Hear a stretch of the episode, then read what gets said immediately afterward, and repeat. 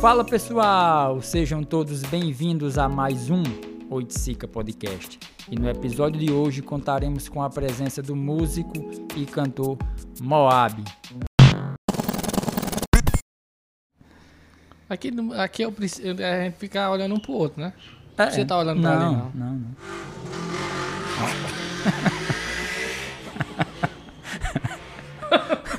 Ao vivo? Ah, então bora. Vai. O Oiticica estará aberto na sua plataforma de preferência de streaming. Você escolhe o YouTube, Spotify, você vai escolher onde você vai querer estar no Oiticica agora, viu?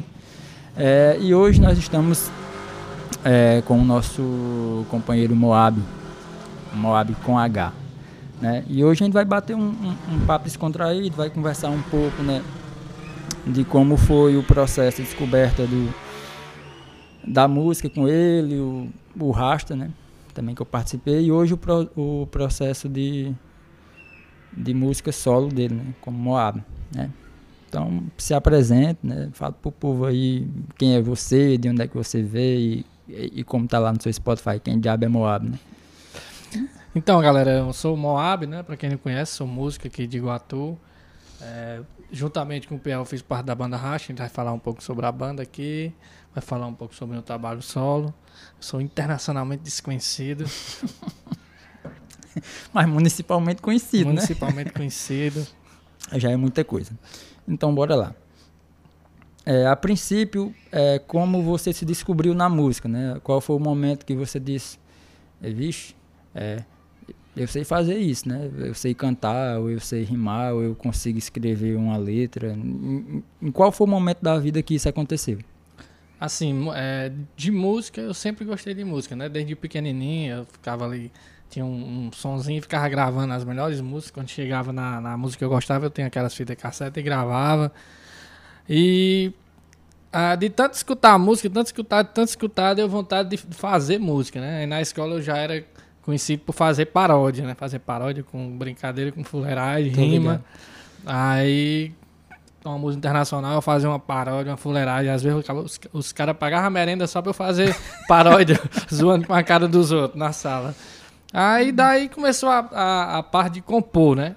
Aí a gente, é, em 2013, começou a banda lá, quando eu conheci. E musicalmente, assim, de, de tocar instrumento, de compor e cantar, eu comecei em 2013. As paródias eram uma coisa assim de hobby, de fu- fuleiragem. Mas como é que foi que nós- a gente se conheceu? Eu não lembro exatamente o que foi e, e se foi através de alguém também.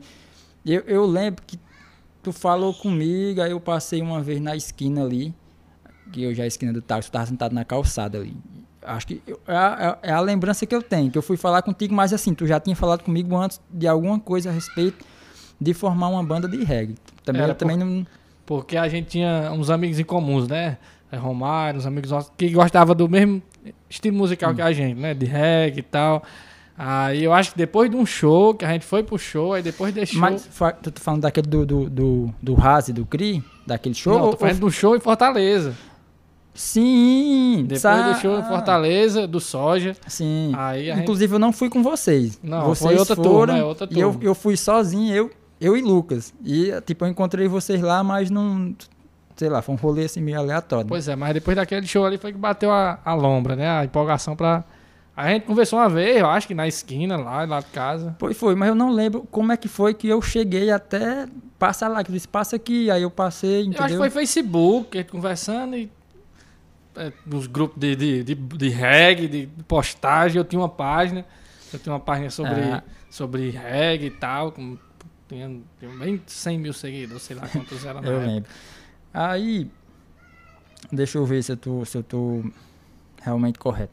Aí a gente conversou, aí tu, me, aí tu falou que queria montar uma banda de reggae, não sabia quem procurar e tudo. Aí eu disse, macho, é, tem, um, tem, um, tem um pessoal aí que era da minha antiga banda, que eu tinha uma, uma banda de rock, né, antes. E eu acho que os meninos vão, vou chamar os meninos, né? E a gente tinha cogitado até outras pessoas, assim, eu tinha falado que conhecia umas pessoas e tudo. E a gente ia, ia ver isso, né? Mas fala aí do- desse processo aí, como é que foi? Não, eu lembro que a gente tinha escalado uns, uns 15 caras. mas desses 15 só foi uns 5. Que foi assim que a gente começou, né? Começou a ensaiar lá na casa do, do Pedro, que era o guitarrista e o outro vocalista.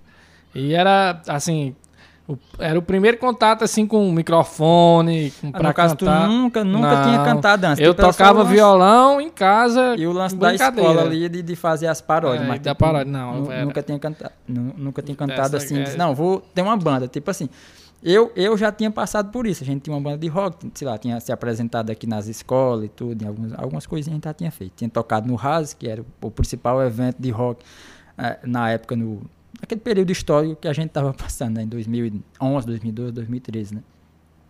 E só para contextualizar também a coisa, o- o- na, nesse, nesse 2013, o reggae estava em alta, né? Não, era, era, era, modinha, né? A galera escutava muito Nat Roots, já tava aí no... no... O Soulja tinha, tinha estourado, tava É, tocando, tipo assim, a torta e a direita. Era, era, era, era moda na época, a galera tava, tava curtindo bastante. E não tinha, né? Não tinha banda de reggae aqui na cidade. Tinha banda de rock, banda de forró sempre teve, mas de reggae não tinha. Daí a gente achou uma, uma oportunidade, né? Pois foi. Aí, qual foi o. Vou, vou, vou falar que talvez você não lembre, né? Qual foi o lance. Porque ia ter o Iguatu Natal de Luz, né? Ia rolar. E eu tinha recebido um e-mail, na época eu trabalhava na escola marista, né? Eu recebi um e-mail para a escola, porque lá tinha a BMI e eu que coordenava, né? E tinha recebido um e-mail para a JP2, para a banda de rock, né? Só que a banda de rock já tinha acabado. né? Aí eu disse, aí foi mesmo no período que a gente tava começando, eu disse, quer saber, cara, eu vou fazer o seguinte, eu vou dizer que confirmar como a banda de rock, né? Mas a gente vai ensaiar com uma banda de reggae, chega lá, a gente, chega lá a gente diz que é de reggae. É tanto que era até Thiago, Thiago do Quinto Elemento que dança, ele que tava responsável no dia, né? Aí ele chegou, e aí, macho, como é que vai ser o lance da banda de rock? Aí eu disse, macho, não é uma banda de rock. É uma banda de reggae. Enfim, conta aí como é que foi ah, o lance que a gente começou, como é que foi os ensaios, como é que foi até a primeira apresentação, né? Que é essa do Iguatu Natal de Luz. É, a gente começou os ensaios, os ensaios na casa do Pedro, né? Começou a montar repertório. Inicialmente era só cover, né? Era o Embromation lá no inglês, reggae jamaicano, e reggae nacional e Edson Gomes.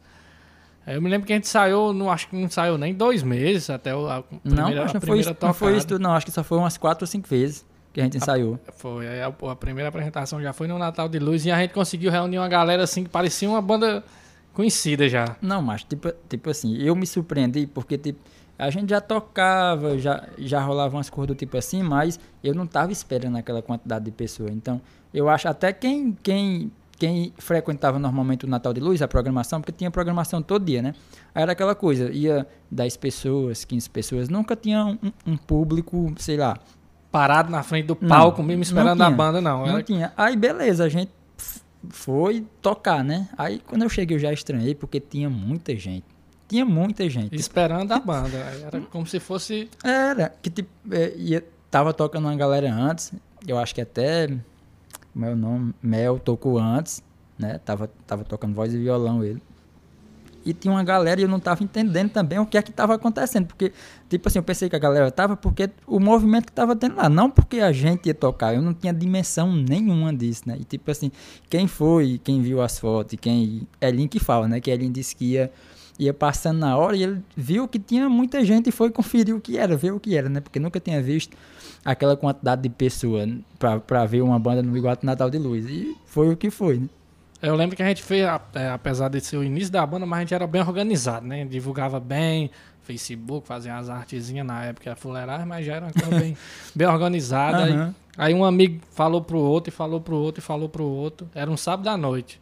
Pois sábado à noite. né? A, a, a noite eu não lembro mais não. Mas eu lembro que tinha uma galera, assim, eu lembro que a gente terminou o show lá, já saiu com pelo menos dois ou três shows Já marcados. marcado, era o primeiro show. Era, naquela época tava rolando, era o Cosmopolita, tava rolando Arena, o Arena Fest, alguma coisa, não lembro o que era. Brasileirinhos Bar. e o Brasileirinhos, né? E aí eu lembro que a gente, nessa noite, eu já tinha fechado um show quando terminou, né?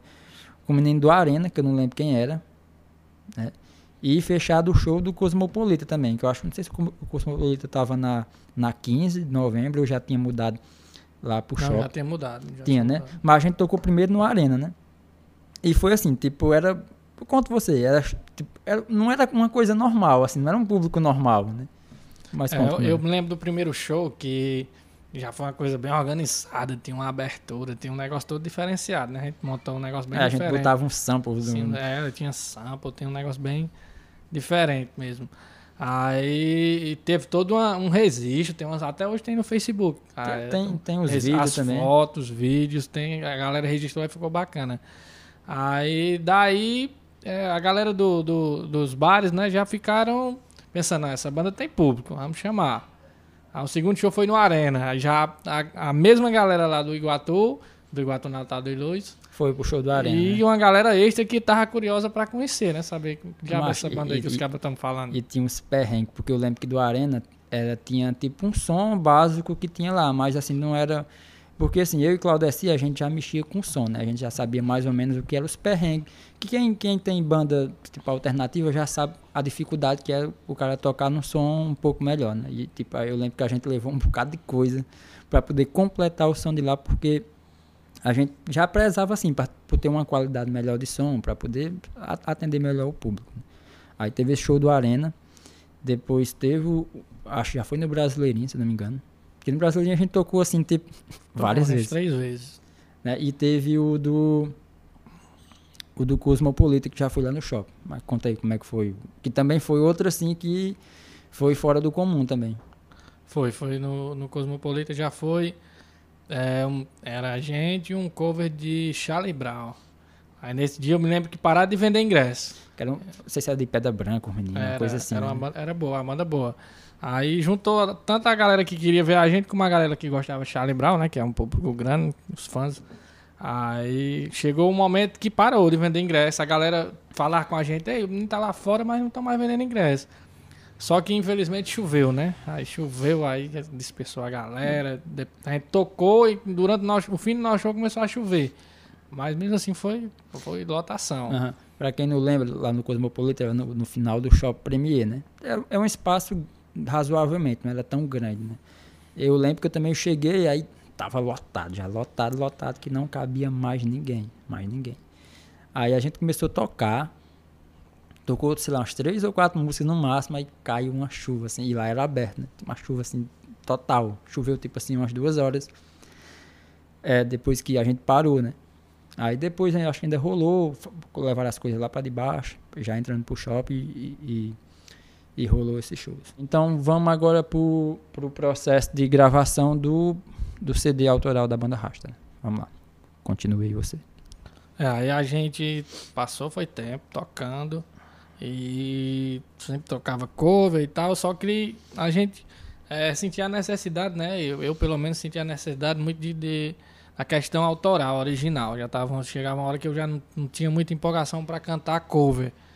Aí já escrevia, já tinha umas coisas escritas já, justamente pensando no CD da banda.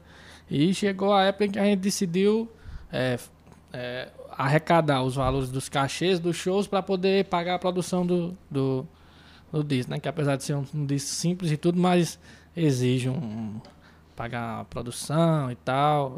A galera começou a comprar instrumentos melhores também, justamente para quando a gente for gravar o CD ter uma qualidade melhor. Aí a gente começou. A, eu acho que a gente não chegou nem a, a, a ensaiar as músicas, foram primeiro Eu- gravadas Eu para acho foi que a única música que a gente chegou, não, macho, que a gente chegou a, a gente chegou a ensaiar acho que Mundo Doente, É, foi a porque foi a primeira música primeira assim que tu música que, tu eu trouxe, fiz. Foi, a primeira música que eu que tu fiz. fez e trouxe, mostrou. É tanto que tu disse, ó, já chegou com ela assim, pronta, assim. A, a música é assim, o solo de entrada é assim, e a gente pegou e, e fez. Sintomas de um mundo doente. Mas, tipo, a gente chegou a tocar no Paranoide. Tu lembra? Que a gente, to- a gente to- Antes de gravar, né? Antes de gravar. Não lembro não, mas eu tô Foi, lembrando macho. agora. Eu vou dizer até a blusa que você tá, aquela blusa preta com o nome Já. Pronto, eu me lembro Pronto. desse show E jantava. Aí Jean até fotografou, tem umas fotografias desse dia. E, foi acho que foi o primeiro show que a gente tocou ela. Era a música de abertura. Já era um- uma música autoral. E assim, sendo bem sincero, tipo, a gente tocava cover, mas assim, eu não tinha nem perspectiva nenhuma de. de acostumado a tocar cover, nunca, nunca imaginava que a gente poderia também gravar um, um CD autoral. Mas rolou esses primeiros shows e, e a gente foi pro estúdio, como tu falou, apenas com essa música já assim ensaiada. Ensaiada, o, é. o CD tinha, tem 10 músicas, né? É. Tipo, a gente não sabia exatamente o que é que ia fazer, né? Foi, foi lá pro, pro estúdio, que na época era o estúdio de Elinho, né? Que era estúdio Solos. solos, né? E a gente foi com, com essas músicas aí pra gravar e eu acho que tu foi, fez as guias e depois só passou pra gente, a gente foi começar a gravar a coisa, assim, assim do zero mesmo. É, eu, eu- a gente, eu lembro que as guias foram. Eu e tu que fomos lá em, em Elim, né? A gente Uhum. foi, nós dois. Aí só. foi mesmo, foi, foi. gravou verdade. no violão, tem até a foto. Aí. Inicialmente eu acho que não eram nem 10. Ah, Depois eu voltei e gravei mais duas guias. Que teve uma guia quem gravou até foi eu e Matheus. Aí a gente, durante a gente ficou com. Eu levava as músicas no violão e durante o processo de gravação que a gente ficou conhecendo as músicas, né? Tinha, às vezes, Pedro chegava lá pra gravar uma guitarra, ele não tava conhecendo a música ali na hora de gravar. Eu acho que é normal porque a gente não tinha tempo, né? A gente né, não vivia de música, trabalhava, cada um tem seu trabalho. E o tempo que a gente tinha pra focar na- na- nas músicas, na produção, era quando a gente tava no estúdio, né? Não tinha como a gente estar parando na semana e aperfeiçoando ali aquela música e corrigindo ali. Mas acabou que a gente gravou, são 10 músicas, só que uma é um remix de uma das músicas, né? Que o Ellen remixou uma, Ah, é verdade. uma delas, mas são todas, todas autorais, tá? aí tem participação do, do da Ruth, né? Canta uma música com Ah, a gente. foi Everyday que ela E a Elin ela canta cantou. Tempo Rei também. Aí- A, a, do- a- eu me lembro que, que Tempo Rei foi uma das, das últimas que eu fiz. Aí eu fiz minha parte e mandei pro Elin pra ele E fazer tem, a parte tem dele. um detalhe nessa questão. Tipo, Tempo Rei, eu gravei o instrumental, mas tipo não tinha letra. Eu não sabia o que era, o que é que a música se tratava, né? Tipo, eu gravei apenas o instrumental, a- apenas a guitarra, mas não tinha letra nenhuma. Tipo, eu não sabia o que é que se passava na música, qual era o contexto da música, tanto que quando ele mandou o CD que eu escutei, eu lembro que foi tipo a música que eu escutei assim repetidamente. Coloquei ela, escutei várias, várias, várias vezes. E eu lembro que ele foi mostrar a ela o, o- quando ele tinha gravado o teclado. Aí ele disse, macho, eu me garanti. me garanti nesse, nesse, nessa introdução aqui, né? Foi quando ele mostrou, mas tipo, não tinha letra. Eu fui conhecer a música, assim, a letra da música, quando saiu o CD, né? E a gente nem se fala mais. E tem, eu acho que também um 74 que não era aquela Era- letra. Era, era outra letra, outra música sobre outro tema. Aí, durante a, a- o processo de gravação do CD, que era assim, a gente gravava, aí ia, passava 15 dias, aí ia de novo, não era uma coisa constante, era de acordo com o tempo de cada um, da galera da banda e tal. Aí, durante o, o, o processo de gravação, é, eu, eu assisti um documentário, né, do, do ônibus 174, que é aquele caso lá no Rio de Janeiro, do cara que sequestra o ônibus. Aí eu já não tava, eu não tava curtindo muito a, a música, né, a original, que, que é o instrumental de 174 era. Aí eu aproveitei que eu deu a inspiração lá, assisti um documentário e, e fiz uma letra e aproveitei a melodia da música que a gente já tava produzindo, que eu acho que era uma pegada mais romântica. Eu não lembro nem, não lembro eu também era- não, eu não, não consigo não lembrar. sei, sei não. que era outra parada. Assim, Era, né? era uma, uma mensagem completamente diferente. Aí quando eu cheguei lá pra colocar a voz, ela disse, oxente, essa música aí. Aí eu disse, não, essa música aqui vai ser.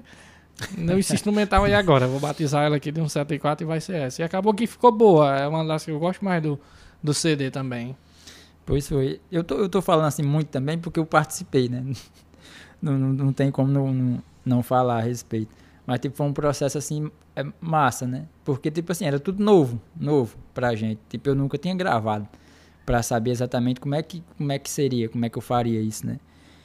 E meio que foi um aprendizado. Claro que, pensando hoje, se a gente fosse refazer novamente esse CD, né? A gente conseguiria fazer talvez algo melhor, né?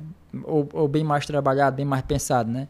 Porque era tipo assim, a gente ia fazendo, ia fazendo de o que dava pra fazer, né? O que tava, o que tava no alcance da gente, não era uma coisa que a gente não. A gente vai ter o melhor amplificador, vai ter o, a- o melhor microfone, coisa tipo assim, era o que dava pra fazer na época, né? É, Era, eu, o, o tempo também não era muito disponível, todo mundo trabalhava e tinha, tinha pouco tempo no estúdio. É, na, a gente decidia as coisas geralmente na hora da gravação e tal.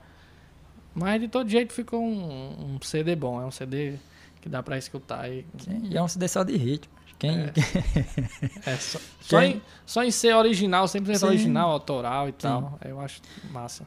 Pois é, e aí rolou depois também o, o- Teve gra- gravação de clipe, de né? clipe, né? Teve Teve o primeiro, acho que foi o que ele gravou lá. Firmamento. Firmamento. Firmamento a gente gravou lá na perimetral, no sol. É, Ainda hoje, nesse dia, eu, eu tinha um longboard e o bicho eu perdi. Deixei, sei lá é que foi que eu deixei desaparecer esse longboard nesse dia aí. né?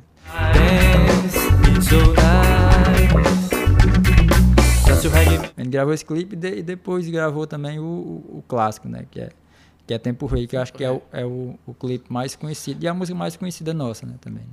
É, Tempo Rei foi com a participação do Elin, aí o vídeo foi quem produziu foi tu e o, e o Bruno, do Fluxo.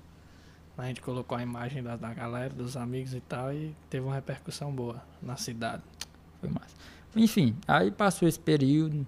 né, Foi um, um período massa, a gente tocou bastante, se estressou bastante. Mas era bom demais. Achava bom Era- demais. Não, a gente tocou muito. é, eu me lembro que teve um mês que, tipo assim, é, sexta e sábado Tinha tava- show, Todo, é. todo, todo final de semana tinha show. E, E pra onde a gente não ia? ganhava dinheiro, mas se É, divertia. E era lotado, pra onde a gente Era. tocava era lotado. Eu falo assim, lotado, mas às vezes a pessoa. Teve lotado. aqueles shows fracassos também, mas É. é normal. O que é lotado? Lotado é tipo 300, 400 pessoas, é lotado. Teve o, o, Teve um. um- aquele do serviço social, que era nós e uma banda de, de pé de serra, foi. que também se deu 600 pessoas Teve- lá no Paranoide. Teve, teve um Halloween que teve até a polêmica que a galera criticou porque era banda de reggae no Halloween. mas acabou que foi sucesso evento. Aí foi mesmo. Enfim, teve um Bom. bocado de show. Teve no Bom Pacas, que era o Encontro das Tribos, que era nós, a Decretos e, Teve. e a Engroove. Aí teve outro que era lá no, no Terreiro de Casa, que também foi... Isso aí foi meio fraco. É, esse aí foi meio fraco, foi mais, mas deu um movimentinho, Deu, foi, bom. bonzinho, Foi, Foi bom também. foi legal. Aí teve o clássico, né? Cidade Negra e tal. Ixi, mas teve essa abertura do, do, do- show de Cidade Negra também, né? Cidade Negra que a gente chegou lá na hora, tudo empolgado e, e os caras não liberaram pra gente tocar no, no ah, palco. Mas teve isso, né? Ess- Essas coisas acontecem. Tipo, a gente não podia tocar no mesmo palco que Cidade Negra tava. É, Simplesmente. porque A, a produção da banda não queria que ninguém mexesse, Nos instrumentos, né, jeito usasse o palco lá. É, né? se bem que dava pra usar de boa, mas enfim, aí a gente teve que a gente montar o palco improvisado lá do outro lado nas arquibancadas. Mas no, enfim. fim- no final da conta, da- das contas valeu a pena, né? cara? Não, Porque foi- valeu. Valeu. a gente ficou no camarim depois com os caras, trocou ideia com eles. Na- a É, experiência o foi camarim tinha muita comida nesse dia. nesse dia foi um camarim assim. Eu me lembro que o show pós Cidade Negra, a gente exigiu comida no camarim, que foi a abertura de corda lá no, no CRIA. A gente exigiu, rapaz, aí vai ter Acho. que ter aí uma melancia, Acho. um sushi, alguma coisa no camarim. Mas a gente passou por cada perrengue. Mas foi massa. Esse do, esse do Coda também, e choveu, deu pouca gente. Aí Teve mafiaram o diminuição som. do cachê ao Ah, vivo foi. lá na hora. Aí mafiaram o som. Tipo, desligaram o som no meio do show. Ah, Não, a gente tocou o show todinho, mas na hora do show, na problema, hora que o foi. Coda foi tocar, aí, tipo. Boi, não- boico- foi boicote por conta de questões é, contratuais financeiras. Mas cortaram. Desligou o som. Eu não vou dizer quem foi, mas desligaram o som. Tipo, desligaram o som e, eles ficaram tocando nos Tocaram ao amplificadores. vivo lá, ao vivo na tora. Foi. Mas, mas foi muito engraçado. Mas foi, foi, bom, muito. mas- mas foi ma- legal. foi massa demais. Enfim, passou esse período aí, a gente, a gente curtiu bastante, né? E ficou assim, marcou. Hoje, né? Entrou pra história. Daqui a 20, 30, 40 anos, você vai lembrar que existiu aquela banda de Existiu reggae e tal. naquele tempo. E quem sabe a gente não volta um dia, né? Se, É. né, Nunca se sabe. Inclusive a gente teve ultimamente ensaiando, mas só pra brincar mesmo, né? Sem perspectiva nenhuma de volta. Mas pra frente nunca se sabe. Enfim, passou esse período, né? E é, posteriormente você resolveu começar um, um, um projeto solo, né? Em outra pegada, outra. Você vai explicar aí como é que se deu isso. É, o projeto solo, é, primeiramente começou porque eu sempre tive vontade de, de ver é, Tempo Rei com, a, com uma voz feminina, né? Eu sempre dizia, eu queria encontrar uma pessoa para gravar Tempo Rei numa voz feminina. Aí acabou que eu, eu compus outra música, né? Que foi a primeira do, do, do projeto É. Moab. Eu tava, eu tava, como é, como é que chama? Eu tava inquieto, né, de não tá, de não lançar nada. Porque Não, mas sim, só para poder entender melhor. Você é, ia fazer uma. é, pensou em tempo rei, em fazer uma versão. Uma versão. né? Não é- eu não pensava nem em um projeto, Moab, solo. A- apenas queria- fazer uma versão queria diferente ver com uma a versão voz com a voz é. feminina. Tá. Aí a partir disso tu procurou quem? Né? Porque- já que não, não era banda, o que é que você ia fazer? Aí tu procurou quem pra, pra fazer a questão do instrumental, de, de gravar, como é que seria? Quem? É, eu, eu procurei, eu, eu tava procurando um, um produtor que trabalhasse com essa onda mais do beat, né, que chama, que é Uhum. tem instrumentos, mas também tem aquela batida eletrônica, né, que a Sim. galera é, do, do, do rap faz, mas o pop em geral usa muito hoje em dia. Aí a gente eu procurando e tal, aí o, o Rivera, né, como é? Ri- Ri- Projeto, Rivera. Projeto Rivera. Tem o Matheus, né, que é o baterista. Matheus Brasil, sim, sim. Tu me falou que ele era produtor e tal, Uhum. produzia os CDs. Aí eu fazendo aquele, aquela pesquisa rápida, Instagram, né? Eu queria uma- um cara que fosse assim, moderno e ao mesmo tempo bom, né? Um cara bom, queria fazer uma coisa de qualidade. Aí tu me falou do Matheus, aí eu me lembro que eu troquei ideia com ele no Instagram rápido, é, a ideia do que eu queria, a referência de som. E inicialmente eram só duas músicas. Era Tempo Rei e Vício, né? Que Vício é uma, uma se foi primeiro do que Tempo Rei. foi. É, Vício eu, eu lancei primeiro, mas, mas foi a, uma escrita no fim de 2020. Aí, mas aí qual foi o processo? Porque, tipo, nesse período já tava na pandemia já. Não, não tava na Não. pandemia, não. Tava, Mas aí foi tudo à distância também, foi, né? foi à distância, porque Matheus é de Fortaleza. E também não, há- não, há- é, não havia necessidade de, de ser presencial, porque é, é um estilo que dá para gravar os instrumentos, é, praticamente são todos é, digitais, né? No Não- caso, ele- no caso, Matheus gravava tudo. Você mandava uma guia, ele gravava o instrumental todo, mandava, você analisava, É. e depois você gravava a voz aqui e mandava a voz para ele, mixava e masterizava e mandava de volta. É, o processo ele é esse. o processo é esse. Eu componho e mando a guia pra ele é no violão, né? Basicamente é no violão. Ah, Teve uma ou outra que foi no piano, que ele gravou pra mim. Aí você fala assim, tipo, pra ele, ó, Matheus, eu penso aí eu assim, dou a assim. referência, aí fica o bate e volta. Eu, eu ó, Matheus, eu quero a bateria assim. Aí, é, pra quem não sabe, Matheus, ele produz grandes bandas, né, do, do, do Brasil. Scalene, por exemplo, ele já produziu, já trabalhou com Super Combo, com o Léo do Super Combo. É um produtor, e até banda de fora ele produz, gringa. Aí, o processo é, é- é basicamente todos. Algumas músicas mudou, mas eu componho no violão, aí mando pra ele a guia com a referência e a gente é, demora porque a distância demora, né? Uma música demora muito. Eu me lembro que a gente começou a produzir Vice Tempo Rei em janeiro pra eu lançar em, em, em maio, final de, de, de abril e começo de maio.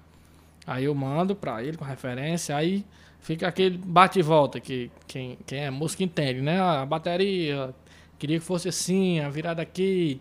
Ó, essa, aí podia ter um, um teclado aí mais agudo na, na, na intro, ó, a voz, coloca isso aqui, isso aqui. Mas enfim, é, tanto que eu já, eu já produzi com o Matheus seis músicas com o Matheus. Cinco músicas com o Matheus. Tá, então foi. Tu começou com vício, aí tu tava falando que queria uma voz, uma voz, feminina. Aí E tu- a gente ficava sempre olhando no, no Instagram. É, eu, eu até- lembro que tu me falou também, né? É, que queria falei, uma voz feminina. queria. E eu disse, não, eu conheço uma pessoa. Na verdade, eu nem conhecia, né? Tá, Eu sabia que eu tinha, eh, se seguia no Instagram e eu disse, ó, tem essa menina aqui, que era Mariana. Aí eu mandei pra ti, né? Olha aí, se tu, né, que tinha uns vídeos dela e tudo, olha aí o que é que tu acha, né? Foi, eu me lembro que eu vi, eu gostei, porque é, eu sempre gostei de vozes é, que fossem, assim, o timbre um pouco diferente, né? Eu nunca me apeguei à questão muito da afinação, dessas vozes muito clichê, né? Eu gosto de uma... Não que a Mariana não seja afinada, ela é bem afinada, mas... Sim. Mais uma voz um, que um seja... timbre diferente. não é, seja eu gostei tipo do um- timbre dela, um pouco rouquinho, assim, baixinho. Aí eu lembro que a gente gravou as guias até aqui, foi aqui que a gente gravou. Eu, gente eu ela e Eliade. Foi, A gente foi, gravou foi, aqui no violão Não. dele, no gravador e tal. E, Mariana é perfeita. Muito, e quando a gente gravou as guias com ela cantando, então a gente já via que a música ia ficar boa. Aí, Só na já- guia que a gente já percebeu que... Já percebeu que a música ia ficar boa, foda, que né? ia casar com a voz dela, né? Aí eu mandei pra Matheus e a gente começou. Aí Matheus mudou, a gente mudou, se você pegar a versão original e a, vers- e a minha versão é diferente, O refrão, muda, é, o refrão é, outro. é, muda tudo. Passado não quer se assumir e parece estar sem. É, aí começou. Aí eu produzi essas duas músicas. Eu me lembro que logo na primeira, Vício, né? Teve uma aceitação boa e tal, porque além da, da, da pegada tá, na, tá em alta, né? Vício é uma pegada bem rap, melódico, um refrão que parece um trap lá. A, a- o refrão é bem pegajoso e tal. Aí E os teus sonhos, quantos você realizou? já deu uma, uma, uma pegada boa. A galera gostou e tal, ficou curiosa, ficou pe- esperando a próxima. Aí Tempo Rei foi melhor ainda. Tempo Rei é na- já tem, acho que mais de 10 mil nas plataformas aí. Apesar de ser um número baixo, mas para um artista do Não, interior é, sim, um, muita, é, é, um muita significante, coisa, né? muita, muita se coisa. você for analisar. Aí, pronto, aí eu fiquei lançando, né? Passava um tempo, que produção, além de exigir tempo, exige dinheiro, né? Porque você produz com qualidade, você tem um gasto. Gasto para produzir vídeo, gasto com produtor, gasto com estúdio. Às vezes, as prim... a primeira voz eu tive que pagar estúdio, aí depois eu fui aprendendo a gravar em casa, comprei um equipamentozinho e tal, tô me emprestou outras coisas. Aí, aí eu- hoje em dia eu já gravo em casa, já teve música gente gravar o Bismarck da, da The Stone gravou violão, já gravou guitarra também. E a gente foi. Aí, pelo menos é, a cada dois meses eu tô lançando uma música, né? Já vão sete músicas, fez um ano agora da primeira música e já são sete músicas. Ou seja, em um ano já lancei sete, a cada dois meses mais ou menos eu tô lançando uma música. Tá, então fala, fala como é que encontra o teu trabalho, tanto no Spotify, como no YouTube, como nas outras plataformas. Porque aí, sei lá, a pessoa quer É, ir procurar e ver como é que encontra. Qualquer plataforma que você imaginar tem. né? Desde as pagas, as É, gratuitas. Até na porta do inferno tem. qualquer lugar você acha. É só colocar Moab, M-O-A-H-B. Porque, é, apesar de originalmente meu nome ser Moab, M-O-A-B, mas já na- nas plataformas já tinha uma banda com esse nome, né? Aí a gente teve que inserir o H para diferenciar. Tem no Palco MP3, tem Spotify, tem no YouTube, tem no Deezer, no, no Tidal, tem em tudo que você pensar tem. Pra baixar, pra escutar no sua música lá no meio do, dos forró tem também, você procurar tem. E tem vídeo no YouTube, onde você procurar acha. Já são sete músicas, né? Inclusive eu lancei uma hoje, uma versão da música hoje. Aí a gente sempre produz o- o- os, os lyric vídeo, né? Produçãozinha simples, geralmente é feito no celular mesmo, mas com a qualidadezinha boa. Pois é, então vamos, vamos falar a respeito da mudança, né? Porque, tipo, você cantava reggae, né? Sei lá. Claro que não muda muita coisa de filosofia, tipo de música. A gente sempre falou, no nosso dia a gente sempre falou de amor, né? Amor, problemas sociais e tudo. E, e foi para um, pra uma vertente um pouco mais nova, que sei lá, é o beat, é rap, é trap, essas coisas, né? E eu lembro que quando é, saiu a primeira música, né? Surgiu muitos comentários a respeito de tipo, sei lá, ah, Moab agora é outra coisa, né? Usar autotune, né? Porque assim, autotune é uma coisa bem comum dentro da cena, não para corrigir a voz, mas é como uma identidade já, né? Não é uma coisa de, não, eu tenho que afinar a voz com autotune, né? É uma coisa de identidade. E rolou muito isso, né? Não, eu não gostei por conta disso, né? Queria que você falasse um pouco a respeito de como é que foi esse processo de transição, né? E de aceitação da- das pessoas. É assim, porque primeiro, primeiro o cara tem que entender que o, o gosto musical do cara, é, ele amadurece também, né? Tipo, a, a banda era 2014, 2015 e a gente tá em 2020 já. De lá pra cá a gente escutou muita coisa, conheceu bandas e... E, a- e sem falar que tipo a cena mudou, né? A gente tava num período que o reggae tava de alta. Também. Assim, apesar que eh, eu tô falando de alta, mas você era um apreciador muito grande de reggae. Tipo, você Era. tinha, sei lá, um terabyte de, só de reggae lá. Então você ouvia muito e você conhecia. Não era uma coisa que a gente tava fazendo como moda. Era uma coisa que você gostava, eu gostava, Cláudia você gostava. Então tinha uma galera que gostava. Não era questão de moda, não. Mas, sei lá, daquele tempo pra cá, tipo, as coisas mudaram bastante, né? A, a cena da música no Brasil mudou bastante. Mudou bastante. Pois é, aí é, a gente é, a gente passa a escutar outras coisas, conhecer outros estilos, escutar, escutar outras bandas. Tanto que se você se você pegar o, a- o último single que a gente lançou do, do Rasta já não era um reggae, né? A gente lançou um single É, chamado avesso, né? que ele é mais uma pegada do rock ali, com, com baixo eletrônico, porque ali a gente já tava com outras influências, já queria fazer Sim, uma, sim, uma- sim. Queira ou não queira, você quer fazer a música que você tá absorvendo naquele momento. Sim. Você quer expor o que você tá curtindo, o que você. Aí a questão do, do, do amadurecimento musical, comecei a, a escutar outras coisas. Teve uma época que eu escutava muito Daft Punk, essa coisa mais, mais eletrônica. Comecei a escutar esse ma- muito indie rock e tal também. E depois descobri essa parada do rap, né? Do, do, do rap, do trap, do rap melódico. Apesar de que eu não, não, não me denomino como rapper, nem como trapper, porque a, a filosofia é completamente diferente. Mas, queira ou não queira, tem, tem ali é, pitadas, né? De rap, pitadas É. de trap. Porque assim, você escreve exa- não é exatamente coisa do trap, né? Porque é, É. outra linha de escrita lá, né? E, e de influência, né? Você escreve mais música, fala, que, não, Fala- fala de amor, sentimento, né? sentimento, Rela- relacionamento, né? De término e começo de relacionamento, superação.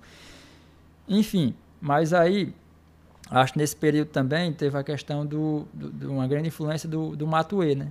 Que na época, eh, tipo, o Matuê aqui, era Sim, aqui do é, Ceará, né? também. É aqui de Fortaleza, né? E é um cara que, que na época estava muito em alta também, né? E o- o- nesse período, o, o, o rap e o trap cresceu bastante. Tipo, tava, tava em alta, assim, total. Tava surgindo, surgindo é, é, banda e, e, e, e, cantores de rap e trap, assim, tava, na cena tava em alta, né?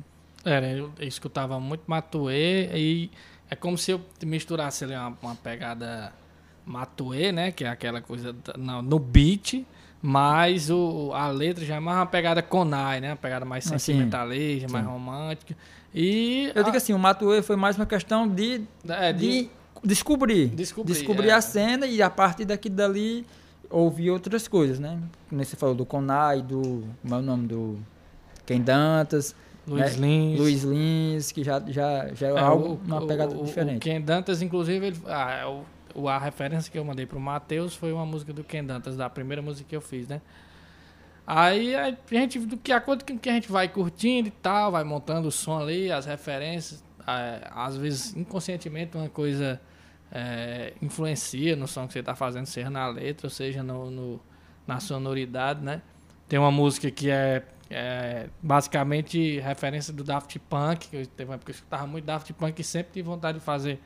Aí a primeira versão de certeza é basicamente uma, uma, uma, uma, uma influência total do Daft Punk, tanto em vocais como na bateria. Se você escutar Daft Punk, você lembra. Sim. se Você tá você falando tá de certeza, certeza, né? é, você É, é influenciada pelas músicas da Daft Punk.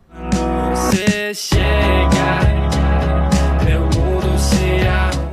Vício é uma, uma- pegada ali de pop no piano e o refrão é um refrão trap, né? Só que não fala nada do trap, fala de um, de um relacionamento, de uma conversa e tem um refrão bem pra cima. É, Tempo Rei é mais um lo-fizinho. Um lo-fi com, com, com o beatzinho embaixo e o refrão dá uma viradazinha no trap também. Te- teve uma música que tu, tu produziu com o Tambit, não foi também? Pô, me engano. Tambits- Tambit é da. Fala um pouco dele aí, que inclusive eu vou chamar ele pra estar aqui também, É, o né? Tambits é um produtor aqui do, do Iguatu que, que a galera não conhece muito, mas ele produz pra galera de São Paulo. Grandes artistas, né? grandes artistas, aí ele tem música produzida com mais de um milhão de views. Tem o, o do. Acho que, se eu não me engano, do, do Da Lua. É, o se eu não da me Lua. engano, tem um. Ele. É, o Tambits da, foi, foi o Freud já falou nele. Quem conhece rap sabe quem é o Freud. E eu produzi com ele. Essa, essa minha música é onde. Essa daí é uma que eu levei mais pra. pra, pra pro lado do rap mesmo, né? Tanto que na- no flow, nas rimas, essa daí eu fiz de propósito pra parecer uma coisa mais do, do rap tudo. Até na, na, na, na letra e tal, uma coisa mais voltada pro, pro rap. É mais sensual, a Mais música é sensual, mais assim. é, a letra é um pegada- pouco mais. É, e tem umas rimas mais ali, um flow mais engajado e tal.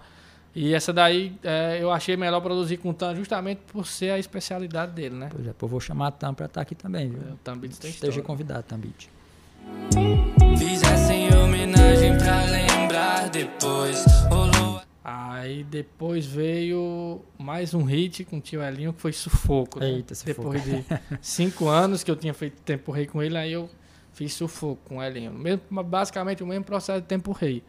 Eu Você fez sua parte e mandou pra ele fazer mandei, a parte dele. né? Mandei no violão pra ele e ele devolveu, como sempre. É, é, Elinho, pra quem não conhece, né? É também, ele é Vai um tá músico, é, ele é um músico da cidade, né? É um grande letrista também. Inclusive, ele, ele vai trabalhar comigo ne- é, nesse programa também. Por enquanto ele não pode por questão da pandemia, né? Tá isolado em casa, mas vai rolar também, né? E depois a gente fala um pouco dele também. Pois é, aí eu fiz Sufoco com o Elinho, que foi a última de 2020.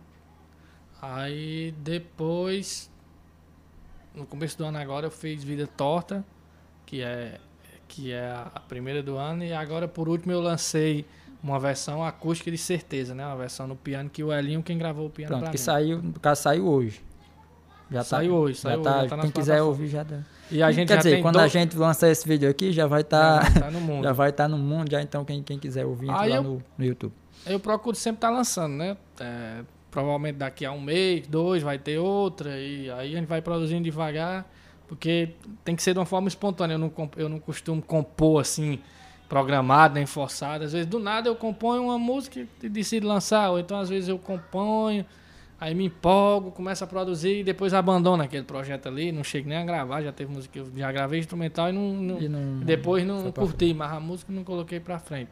Não, eu queria falar também um pouco a respeito dos da questão de streams, né? Eu sei que tipo um artista pequeno não dá pra ele a gente tava falando assim de produção, né? E às vezes tem essa questão financeira também que às vezes impossibilita também de de, vo, de você estar produzindo mais coisa porque de certa forma é um custo, né? Então, e, e os streams, tipo YouTube, Spotify, é, dá pra ganhar alguma coisa com isso? Ou não, por enquanto não dá? Ou é uma coisa assim, tipo, se- fizer um pouco mais de sucesso, dá? Como é que funciona? É, pra artistas pequenos, assim, é, você faz ali pelo prazer, mas, mas o stream não dá. não, não tem como não, ganhar é, dinheiro. não. Eu tô falando, não tem como ganhar realmente, assim, absolutamente nada. Tem um valor ali mínimo, né? Que não paga nem a produção de uma música mensalmente, eu tô dizendo. Aham, sim. É, mas, de toda forma, você tem que estar nas plataformas, né? Sim, Porque, porque, só em estar, já, já você já, já cria a possibilidade de sua música ser vista, né? Ser ouvida e, sim. de qualquer forma, você tem que colocar nas É, é o plataformas. tipo de coisa que às vezes eu falo pro pessoal, que a galera que tá produzindo, tá começando, né? Que a, pensa que, tipo, eu vou fazer, vou produzir, vou lançar e, sei lá, vou fazer sucesso, né?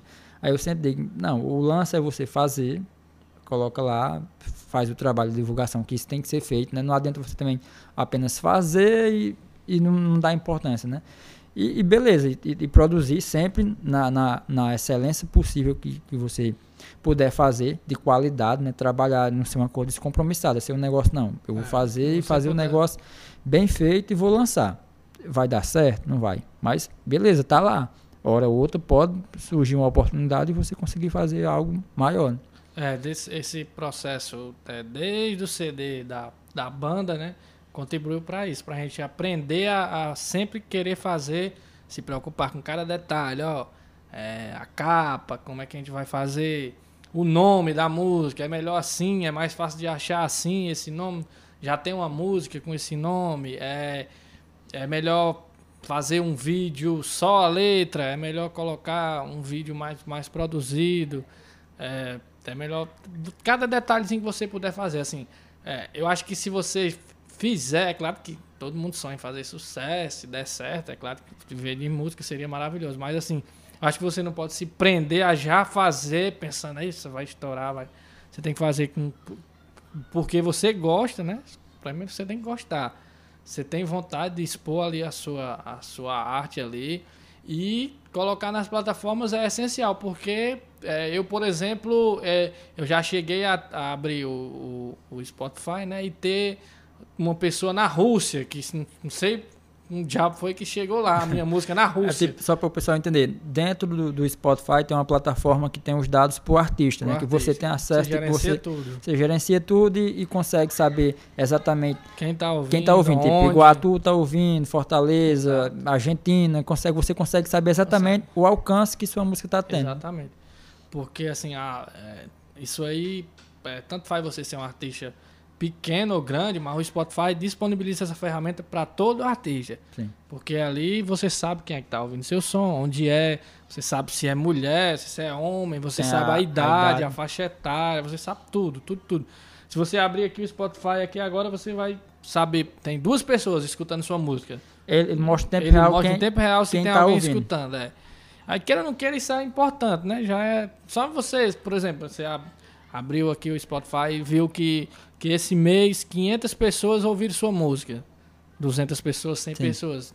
De certa forma, faz valer a pena que alguém se interessou pelo que você É. gastou tempo para tipo produzir, assim, né? Eu, eu, eu penso, né, dessa forma, que você também nunca sabe, o, nunca sabe o alcance que sua música tem. Eu não estou falando de alcance, nem de, de quantas pessoas ouviram, mas do alcance de como a pessoa. É, uma pessoa É, às de vezes como faz a valer pessoa- a pena. É, de como, sei lá, a pessoa às vezes não tá bem ou tá muito bem e ele interpreta aquela música, sei lá, aquilo dá outra, Com ou- certeza. outro, o- outro estado pro, pro dia dele, né? Então você nunca sabe exatamente como alcança. Às vezes- a pessoa pensa, não, é, isso aqui é, sei lá, uma besteira que eu tô fazendo, é uma coisa simples, mas você nunca sabe o tamanho Como ela vai tocar É, as pessoas. de né? como ela toca a pessoa, né? Já Isso- teve, é, desde a época do Racha, também nessa, nessa. Porque, assim, queira ou não queira, essa nova fase da música, do, do stream, o Racha tava no começo, né? A gente botou a Sim. música no Spotify, É, o mas ainda Spotify não era tava no popular. início ali também, né? Hoje tá... Hoje, por exemplo, se fosse hoje, o som conseguiria chegar em mais pessoas, como o É meu, eu- por exemplo. Eu lembro que na Chegou. época o, o CD basicamente foi baixado lá no Sua Música, né? Foi, não era nem tá Spotify, o Spotify tava ainda num, período é, que não ainda era, tava não era tão popular. estabelecendo. Aí, é, mas desde a época de, de, de Tempo Rei do Rasta, como tanto agora no Tempo Rei na versão nova, pessoas que se que perderam alguém, algum familiar, algum amigo que, que relatam, né, que se emociona quando escuta a música, que lembra da pessoa e tal. É, já teve é, vício também quando eu lancei, porque a música fala de relacionamento, de término e tal. E teve muita gente que, que se identificou com a música e tal. E sempre tem, né? Aquela, tantas músicas mais, ah, mais de set song, né? Mais triste, mais deprê, como essas músicas mais animadinhas, que nem a que eu lancei hoje, certeza, que é uma música mais feliz, mais romântica. Tem a galera que, às vezes, às vezes você produz a música e tal, ela nem tem muito, muita, muita visualização. Mas uma pessoa faz um comentário ou de- dá um depoimento ali, ah, essa música ela me tocou assim, assim, eu lembrei de um relacionamento que eu tive e tal, eu escuto essa música todo dia quando vou trabalhar, não sei o quê. Aí você, pronto, você já pensa, valeu a pena a produção dessa música. Só por esse comentário aí eu já fico satisfeito. Essa música valeu a pena. Já vai- já, já só valeu que- a pena só- o trabalho. é. Só a pessoa ter falado isso aqui pra mim já foi suficiente, né? É, além do que, é, daqui a, sei lá, 10 anos, 15 anos, é, você olha pra trás e vê ali, ah, eu produzi isso aqui em 2020, produzi isso aqui legal e tal, vai ser, de certa É, forma, e é tá tipo- registrado é- pra eternidade. É eterno. É, né? tá então pra- você registrou ali, não tem como mais voltar, É, não. Tá, ali pro registrado, mundo tá e pronto. E, pô, e- e tem uma coisa interessante que a- acontece muito ho- hoje em dia, né? Com essa questão do stream. Uma música de 20 anos atrás, de repente ela surge. Né? Dentro do stream, do nada. Do nada. Ela passa a fazer sucesso do nada, né? Que, que é- o, o que eu tô querendo dizer é que, tipo, o fato de você estar lançando agora não quer dizer que se não deu certo agora, não vai dar certo É, no futuro, né? Nunca se sabe o que, é que vai acontecer É, no futuro. futu- é, no futuro pode acontecer de uma música dar certo e, a- e as pessoas sentirem necessidade de escutarem as Sim. outras e gostarem das Sim, outras também, né? Sim. A, a, a importância do artista independente é ele ter uma constância de lançamento, tá sempre lançando, alimentando a plataforma, não deixar morrer. É, chega um tempo ali que pô, é, falta inspiração, você tem um bloqueio é, criativo, então até uma questão financeira mesmo, você não consegue lançar nada, né? Principalmente nessa crise que tá aí, sem tocar, sem só, a galera tá vivendo só dos streams, mas você tem que ter uma constância ali, tá sempre lançando, divulgando no Instagram, no, no, no, no, no Twitter, Facebook, seja lá onde for, e colocar nas plataformas. Se você não colocar na plataforma, você não existe para música. Você fica isolado ali num, num mundo que hoje em dia, a- por mais o ouvinte mais simples que, que tenha de música, mas ele tem, ele pelo menos abre o YouTube ou uma, uma plataforma de música gratuita, que nem tem o, o Palco MP3, que eu, que eu aderi agora, que é uma plataforma gratuita, legal, ou o Spotify, divide com a, a família aí, um plano de família, mas tem que Sim. estar nas plataformas. Pois é, então acho que é isso. Né? Deu pra gente conversar bem. Assim, teria bem mais coisa pra gente. Foi... Eu lembrei de outras coisas que não, mas não vai ter tempo pra isso. Mas teria muita coisa pra gente falar, né? E do mais é isso. Queria agradecer, né? Pela Beleza. participação. Apesar da gente sempre se ver, né? Mas a gente nunca tinha parado pra conversar e assim, de, de- não, vamos ver como é que foi o processo da coisa, né? E é isso, pessoal, né? Estaremos sempre por aqui. Esse foi um, um dos vídeos que vão rolar. Vai estar tá rolando sempre, semanalmente, um vídeo. Né? E o Oiticica, apesar de estar tá fechado né, como bar, né, mas agora vai estar tá aberto aqui como um podcast, né? Então, se sentir saudade, volta aqui, a gente conversa, a gente vê e vai rolar muita coisa, né? Qualquer coisa chama. Tamo no vamos estar no Spotify, vamos estar no YouTube e em outras plataformas também, né? Se quiser seguir o Moab, né? É arroba Moab. Arroba Moab, M-O-A-H-B.br. Pronto, no Spotify, se quiser seguir Moab, segue. Se quiser me seguir, é PLJP2, né? Só chegar e, e seguir lá. E no mais, qualquer coisa estamos aqui e um forte abraço. Valeu! Fala pessoal, sejam todos bem-vindos a mais um Oiticica Podcast. E no episódio de hoje contaremos com a presença do músico e cantor Moab. Aqui, aqui eu preciso, a gente fica olhando um pro outro, né? É, Você tá olhando não, pra ali, não? Não, não.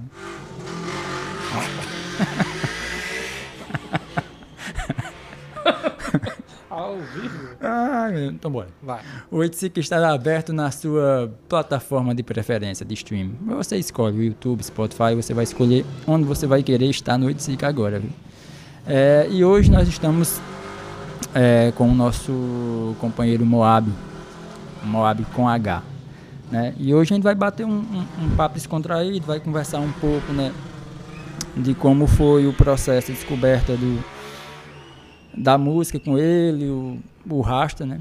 Também que eu participei. E hoje o, pro, o processo de, de música solo dele, né? Como Moab, né? Então, se apresente, né? Fala pro povo aí quem é você, de onde é que você veio e, e como tá lá no seu Spotify, quem diabo é Moab, né? Então, galera, eu sou o Moab, né? Pra quem não conhece, sou músico aqui de Iguatu. É, juntamente com o Piel, fiz parte da banda Racha. A gente vai falar um pouco sobre a banda aqui. Vai falar um pouco sobre o meu trabalho solo. Sou internacionalmente desconhecido. Mas municipalmente conhecido, municipalmente conhecido. né? Já é muita coisa. Então, bora lá. É, a princípio, é, como você se descobriu na música, né? Qual foi o momento que você disse, é, vixe, é, eu sei fazer isso, né? Eu sei cantar, ou eu sei rimar, ou eu consigo escrever uma letra. Em, qual foi o momento da vida que isso aconteceu? Assim, é, de música, eu sempre gostei de música, né? Desde pequenininho, eu ficava ali, tinha um, um sonzinho e ficava gravando as melhores músicas. Quando chegava na, na música que eu gostava, eu tinha aquelas fitas cassete e gravava. E ah, de tanto escutar música, tanto escutar, tanto escutar, deu vontade de fazer música, né? Aí na escola eu já era conhecido por fazer paródia, né? Fazer paródia com brincadeira, com fuleiragem, Tô rima. ligado.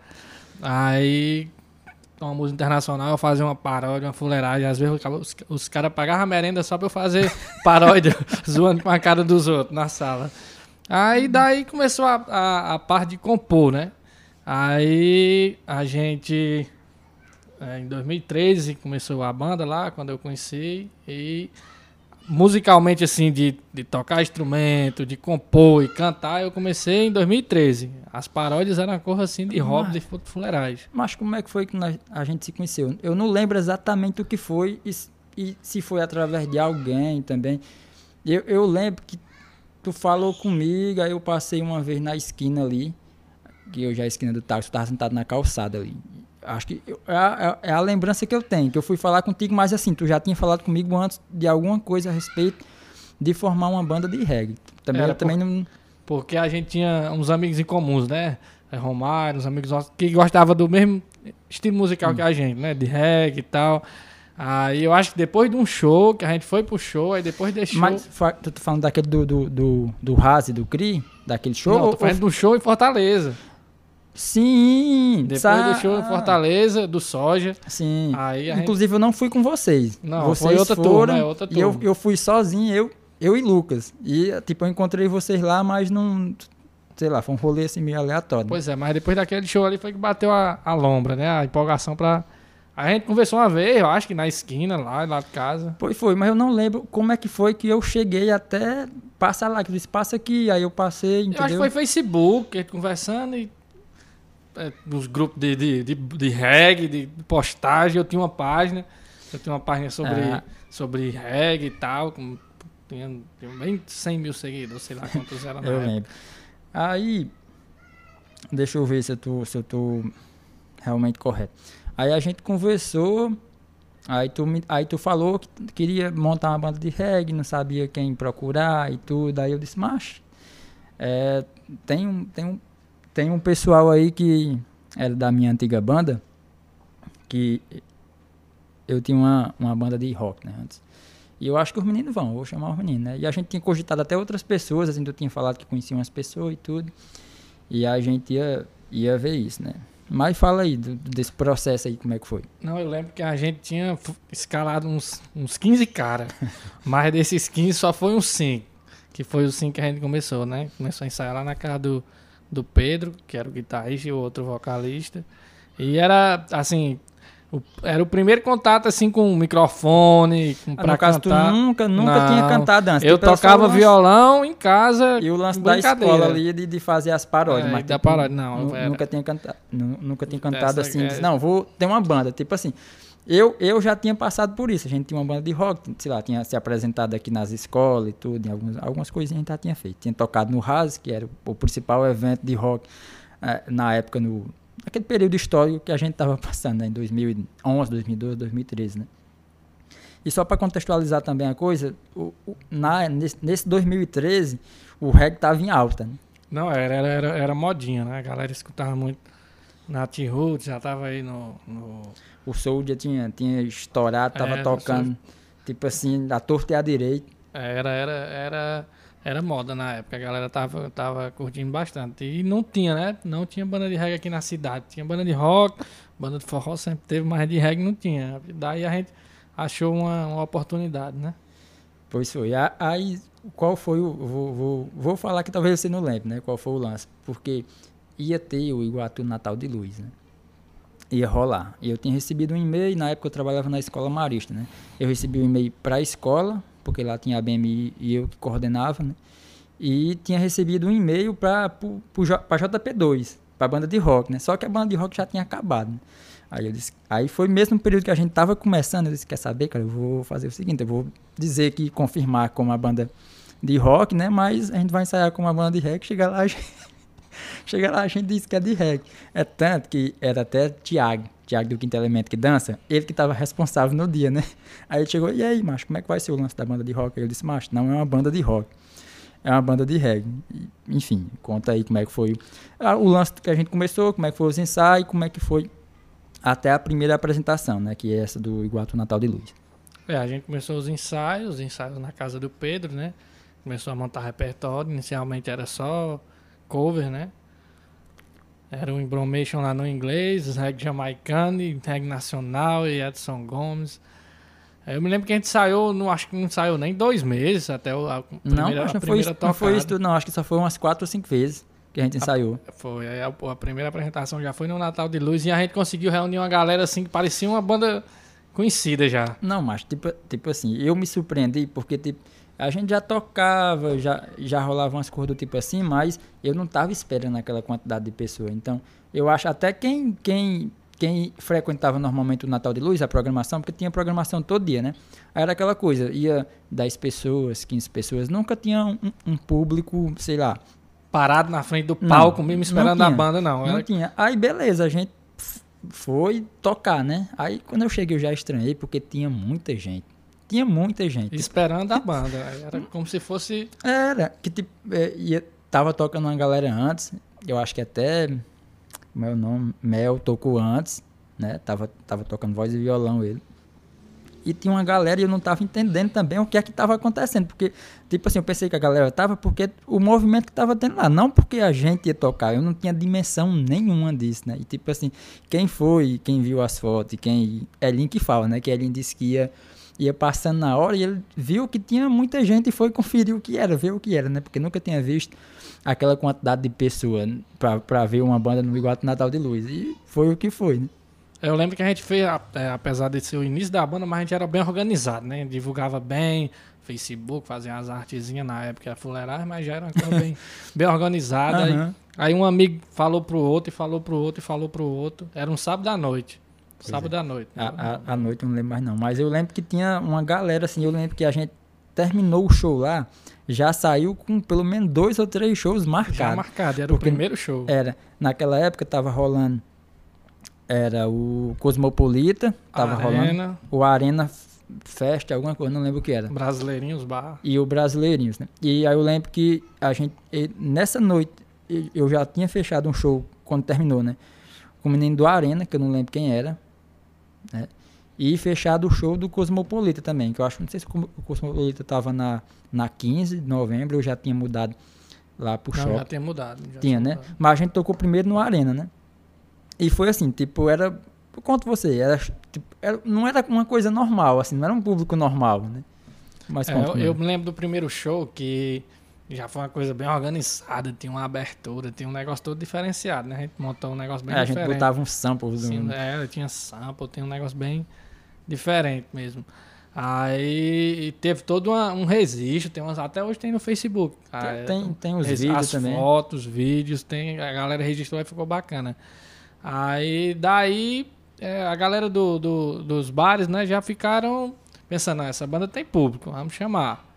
Aí o segundo show foi no Arena, já a, a mesma galera lá do Iguatu, do Iguatu Natal de Luz, Foi pro show do Arena. e né? uma galera extra que tava curiosa pra conhecer, né, saber que diabo é essa banda aí que os cabos estão falando. E tinha uns perrengues, porque eu lembro que do Arena era, tinha tipo um som básico que tinha lá, mas assim, não era.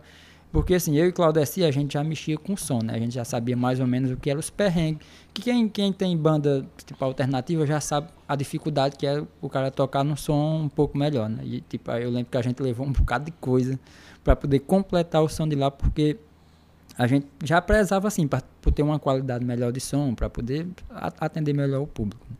Aí teve show do Arena. Depois teve. Acho que já foi no Brasileirinho, se não me engano. Porque no Brasileirinho a gente tocou assim, várias vezes. Três vezes. Né? E teve o do. O do Cosmopolita, que já foi lá no shopping. Mas conta aí como é que foi. Que também foi outro assim que foi fora do comum também.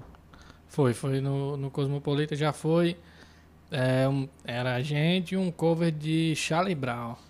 Aí nesse dia eu me lembro que pararam de vender ingresso. Era um, não sei se era de Pedra Branca, menino, coisa assim. era, né? uma era boa, a banda boa. Aí juntou tanta galera que queria ver a gente como a galera que gostava de Charlie Brown, né? Que é um público grande, os fãs. Aí chegou um momento que parou de vender ingresso. A galera falar com a gente, ei, o menino tá lá fora, mas não tá mais vendendo ingresso. Só que infelizmente choveu, né? Aí choveu, aí dispersou a galera. A gente tocou e durante o, nosso- o fim do nosso show começou a chover. Mas mesmo assim foi, foi lotação. Aham. Pra quem não lembra, lá no Cosmopolita, era no, no final do Shopping Premier, né? É, é um espaço razoavelmente, não era tão grande, né? Eu lembro que eu também cheguei, aí tava lotado, já lotado, lotado, que não cabia mais ninguém, mais ninguém. Aí a gente começou a tocar, tocou, sei lá, umas três ou quatro músicas no máximo, aí caiu uma chuva, assim, e lá era aberto, né? Uma chuva, assim, total. Choveu, tipo assim, umas duas horas, é, depois que a gente parou, né? Aí depois né, acho que ainda rolou, levaram as coisas lá para debaixo, já entrando pro shopping e, e, e rolou esses shows. Então vamos agora pro, pro processo de gravação do, do CD autoral da banda Rasta. né? Vamos lá. Continue aí você. É, aí a gente passou, foi tempo tocando e sempre tocava cover e tal, só que a gente é, sentia a necessidade, né? Eu, eu, pelo menos sentia a necessidade muito de, de a questão autoral, original. Já tava, chegava uma hora que eu já não, não tinha muita empolgação para cantar cover. Aí já escrevia, já tinha umas coisas escritas já, justamente pensando no CD da banda.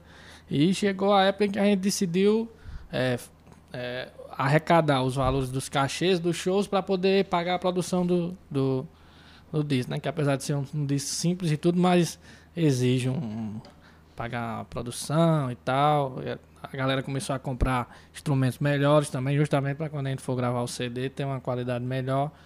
Aí a gente começou. A, eu acho que a gente não chegou nem a, a, a ensaiar as músicas, foram primeiro eu- gravadas Eu para acho foi que a única música que a gente chegou, não, macho, que a gente chegou a, a gente chegou a ensaiar acho que Mundo Doente, É, foi a porque foi a primeira música primeira assim que tu música que, tu eu trouxe, fiz. Foi, a primeira música que eu que tu fiz. fez e trouxe, mostrou, é tanto que tu disse, ó, já chegou com ela assim pronta, assim, a, a música é assim, o solo de entrada é assim, e a gente pegou e, e fez. né? Sintomas de um mundo doente. Mas tipo a gente chegou a tocar no Paranoide. Tu lembra? Que a gente, to- a gente to- Antes de gravar, né? antes de gravar. Não lembro não, mas eu tô Foi, lembrando macho. agora. Eu vou dizer até a blusa que você tá, aquela blusa preta com o nome Já. Pronto, eu me lembro Pronto. desse show aí. E jantava. Aí já até fotografou, tem umas fotografias desse dia. E, a- e foi o, acho que foi o primeiro show que a gente tocou ela. Era a música de abertura. Já era um- uma música autoral. E assim, sendo bem sincero, tipo, a gente tocava cover, mas assim, eu não tinha nem perspectiva nenhuma de. de acostumado a tocar cover, nunca, nunca imaginava que a gente poderia também gravar um, um CD autoral. Mas rolou esses primeiros shows e, e a gente foi pro estúdio, como tu falou, apenas com essa música e já assim ensaiada. Ensaiada, o, é. o CD tinha, tem 10 músicas, né? É. Tipo, a gente não sabia exatamente o que é que ia fazer, né? Foi, foi lá pro, pro estúdio, que na época era o estúdio de Elinho, né? Que era estúdio Solos. solos, né? E a gente foi com, com essas músicas aí pra gravar e eu acho que tu foi, fez as guias e depois só passou pra gente, a gente foi começar a gravar a coisa, sem, assim, do zero mesmo. É, eu, eu, a gente, eu lembro que as guias foram. Eu e tu que fomos lá em, em Elim, né? A gente Uhum. foi, nós dois Aí só. foi mesmo, foi, foi gravou verdade. no violão, tem até a foto. Aí. Inicialmente eu acho que não eram nem 10. Depois eu voltei e gravei mais duas guias. Que teve uma guia quem gravou, até foi eu e Matheus. Aí, a gente- durante a gente ficou com. Eu levava as músicas no violão e durante o processo de gravação que a gente ficou conhecendo as músicas, né? Tinha, às vezes, Pedro chegava lá pra gravar uma guitarra, ele não tava conhecendo a música ali na hora de gravar. Eu acho que é normal porque a gente não tinha tempo, né? A gente não vivia de música, trabalhava, cada um tem seu trabalho. E o tempo que a gente tinha pra focar na- na- nas músicas, na produção, era quando a gente tava no estúdio, né? Não tinha como a gente estar parando na semana e aperfeiçoando ali aquela música e corrigindo ali. Mas acabou que a gente gravou, são 10 músicas, só que uma é um remix de uma das músicas, né? Que o Ellen remixou uma, Ah, é uma delas, mas são todas, todas autorais, tá? E tem participação do, do da Ruth, né? Cantou uma música com Ah, a gente. foi Everyday que ela E a Elin ela canta cantou. Tempo Rei também. Aí- A, a, do- a- a- eu me lembro que, que Tempo Rei foi uma das, das últimas que eu fiz. Aí eu fiz minha parte e mandei pro Elin pra ele E fazer tem, a parte tem dele. um detalhe nessa questão. Tipo, Tempo Rei, eu gravei o instrumental, mas tipo não tinha letra. Eu não sabia o que era, o que é que a música se tratava, né? Tipo, eu gravei apenas o instrumental, apenas a guitarra, mas não tinha letra nenhuma. Tipo, eu não sabia o que é que se passava na música, qual era o contexto da música, tanto que quando ele mandou o CD que eu escutei, eu lembro que foi tipo a música que eu escutei assim repetidamente. Coloquei ela, escutei várias, várias, várias vezes. E eu lembro que ele foi mostrar a ela o, o- quando ele tinha gravado o teclado. Daí ele disse, macho, eu me garanti. me garanti nesse, nesse, nessa introdução aqui, né? Foi quando ele mostrou, mas tipo, não tinha letra. Eu fui conhecer a música, assim, a letra da música, quando saiu o CD, né? E a gente nem se fala mais. E tem, eu acho que também um 74 que não era aquela outra- letra. Era, era outra letra, outra música sobre outro tema. Aí, durante a, a- o processo de gravação do CD, que era assim, a gente gravava, aí ia, passava 15 dias, aí ia de novo, não era uma coisa constante, era de acordo com o tempo de cada um, da galera da banda e tal. Aí, durante o, o, o processo de gravação, é, eu, eu assisti um documentário, né, do, do ônibus 174, que é aquele casal no Rio de Janeiro, do cara que sequestra o ônibus. Aí eu já não tava, eu não tava curtindo muito a, a música, né, a original, que, que é o instrumental de 174 era. Aí eu aproveitei que eu deu a inspiração lá, assisti um documentário e, e fiz uma letra e aproveitei a melodia da música que a gente já tava produzindo, que eu acho que era uma pegada mais romântica. Eu não lembro nem, não eu também era- não, eu não, não consigo não lembrar. sei, não. sei que era outra parada. assim, Era, né? era uma, uma mensagem completamente diferente. Aí quando eu cheguei lá pra colocar a voz, ela disse, oxente, essa música aí. Aí eu disse, não, essa música aqui vai ser. Não, esse instrumental aí agora. Vou batizar ela aqui de um 74 e vai ser essa. E acabou que ficou boa. É uma das que eu gosto mais do, do CD também. Pois foi. Eu tô, eu tô falando assim muito também porque eu participei, né? Não, não, não tem como não, não, não falar a respeito. Mas, tipo, foi um processo, assim, é, massa, né? Porque, tipo assim, era tudo novo, novo pra gente. Tipo, eu nunca tinha gravado pra saber exatamente como é que, como é que seria, como é que eu faria isso, né? E meio que foi um aprendizado. Claro que, pensando hoje, se a gente fosse refazer novamente esse CD, né, a gente conseguiria fazer talvez algo melhor, né? Ou, ou bem mais trabalhado, bem mais pensado, né? Porque era tipo assim, a gente ia fazendo, ia fazendo É, o que dava para fazer, né? O que tava o que tava no alcance da gente, não era uma coisa que a gente não. A gente vai ter o melhor amplificador, vai ter o, a- o melhor microfone, coisa tipo assim, era o que dava para fazer na época, né? Era, eu- o, o tempo também não era muito disponível, todo mundo trabalhava e tinha, tinha pouco tempo no estúdio. É, na, a gente decidia as coisas geralmente na hora da gravação e tal. Mas de todo jeito ficou um, um CD bom, é um CD que dá pra escutar. E, Sim, E é um CD só de ritmo. Quem, É. é só, só, Quem- em, só em ser original, 100% Sim. original, autoral e tal. Eu acho massa. Pois é, e aí rolou depois também o, o- Teve gra- gravação de clipe, de né? clipe, né? É, Teve o primeiro, acho que foi o que ele gravou lá. Firmamento. Firmamento. Firmamento a gente gravou lá na perimetral, no sol. É, Ainda hoje, nesse dia, eu, eu tinha um longboard e o bicho eu perdi. Deixei, sei lá é que foi que eu deixei e desapareceu esse longboard nesse dia aí. né? Dance, so nice. Dance o reggae. Ele gravou esse clipe e, de- e depois gravou também o, o, o clássico, né? Que é, que é Tempo Rei, que eu acho que é, o, é o, o clipe mais conhecido e a música mais conhecida nossa, né? Também. É, Tempo Rei foi com a participação do Elin, aí o vídeo foi quem produziu foi tu e o, e o Bruno, do Fluxo. A gente colocou a imagem da, da galera, dos amigos e tal, e teve uma repercussão boa na cidade. Foi massa. Enfim, aí passou esse período. né, Foi um, um período massa, a gente tocou bastante, se estressou bastante. Mas era bom demais. Achava bom Era, demais. não, a gente tocou muito. é, eu me lembro que teve um mês que, tipo assim, é, sexta e sábado Tinha tá- show, Todo, é. todo, todo final de semana tinha show. E, E pra onde a gente não ia? ganhava dinheiro, mas se É, divertia. E era lotado, pra onde a gente Era. tocava era lotado. Eu falo assim lotado, mas às vezes a pessoa. Teve lotado. aqueles shows fracassos também, mas É. é normal. o que é lotado? Lotado é tipo 300, 400 pessoas, é lotado. Teve o, o, Teve um. um aquele do serviço social, que era nós e uma banda de, de pé de serra, foi. que também se deu 600 pessoas lá no teve, Paranoide. teve um Halloween que teve até a polêmica que a galera criticou porque era banda de reggae no Halloween. mas acabou que foi sucesso o evento. Aí foi mesmo. Enfim, teve um Bom. bocado de show. Teve no Bom Pagas, que era o Encontro das Tribos, que era nós, a Decretos e, Teve. e a Engroove. Aí teve outro que era lá no, no Terreiro de Casa, que também foi... Isso aí foi meio fraco. Esse aí foi meio fraco, foi mais, mas deu um movimentinho, Deu, foi, bom. bonzinho, Foi, Foi bom também. foi legal. Aí teve o clássico, né? Cidade Negra e tal. Ixi, mas teve essa abertura do, do, do- show de Cidade Negra também, né? Cidade Negra que a gente chegou lá na hora, tudo empolgado e, e os caras não liberaram pra gente tocar Macho, no, no ah, palco. Mas teve isso, né? Ess- Essas coisas acontecem. Tipo, a gente não podia tocar no mesmo palco que Cidade Negra tava. É Simplesmente. porque A, a produção da banda não queria que ninguém mexesse, Nos instrumentos, né, gente tava... o palco. Lá, É, né? se bem que dava pra usar de boa, mas enfim, aí a gente teve que a gente montar o palco improvisado lá do outro lado nas arquibancadas. Mas no, enfim. fim- no final da conta, da- das contas valeu a pena, né? cara? Não, Porque foi- valeu. nós- Valeu. a gente ficou no camarim depois com os caras, trocou ideia com eles. Na- a experiência o foi camarim tinha muita comida nesse dia. nesse dia foi um camarim Rapaz. assim. Eu me lembro que o show pós Cidade Negra, a gente exigiu comida no camarim, que foi a abertura de corda lá no, no CRIA. A gente exigiu, rapaz, aí vai ter que ter aí uma melancia, Acho. um sushi, alguma coisa no camarim. Mas a gente passou por cada perrengue. Mas foi massa.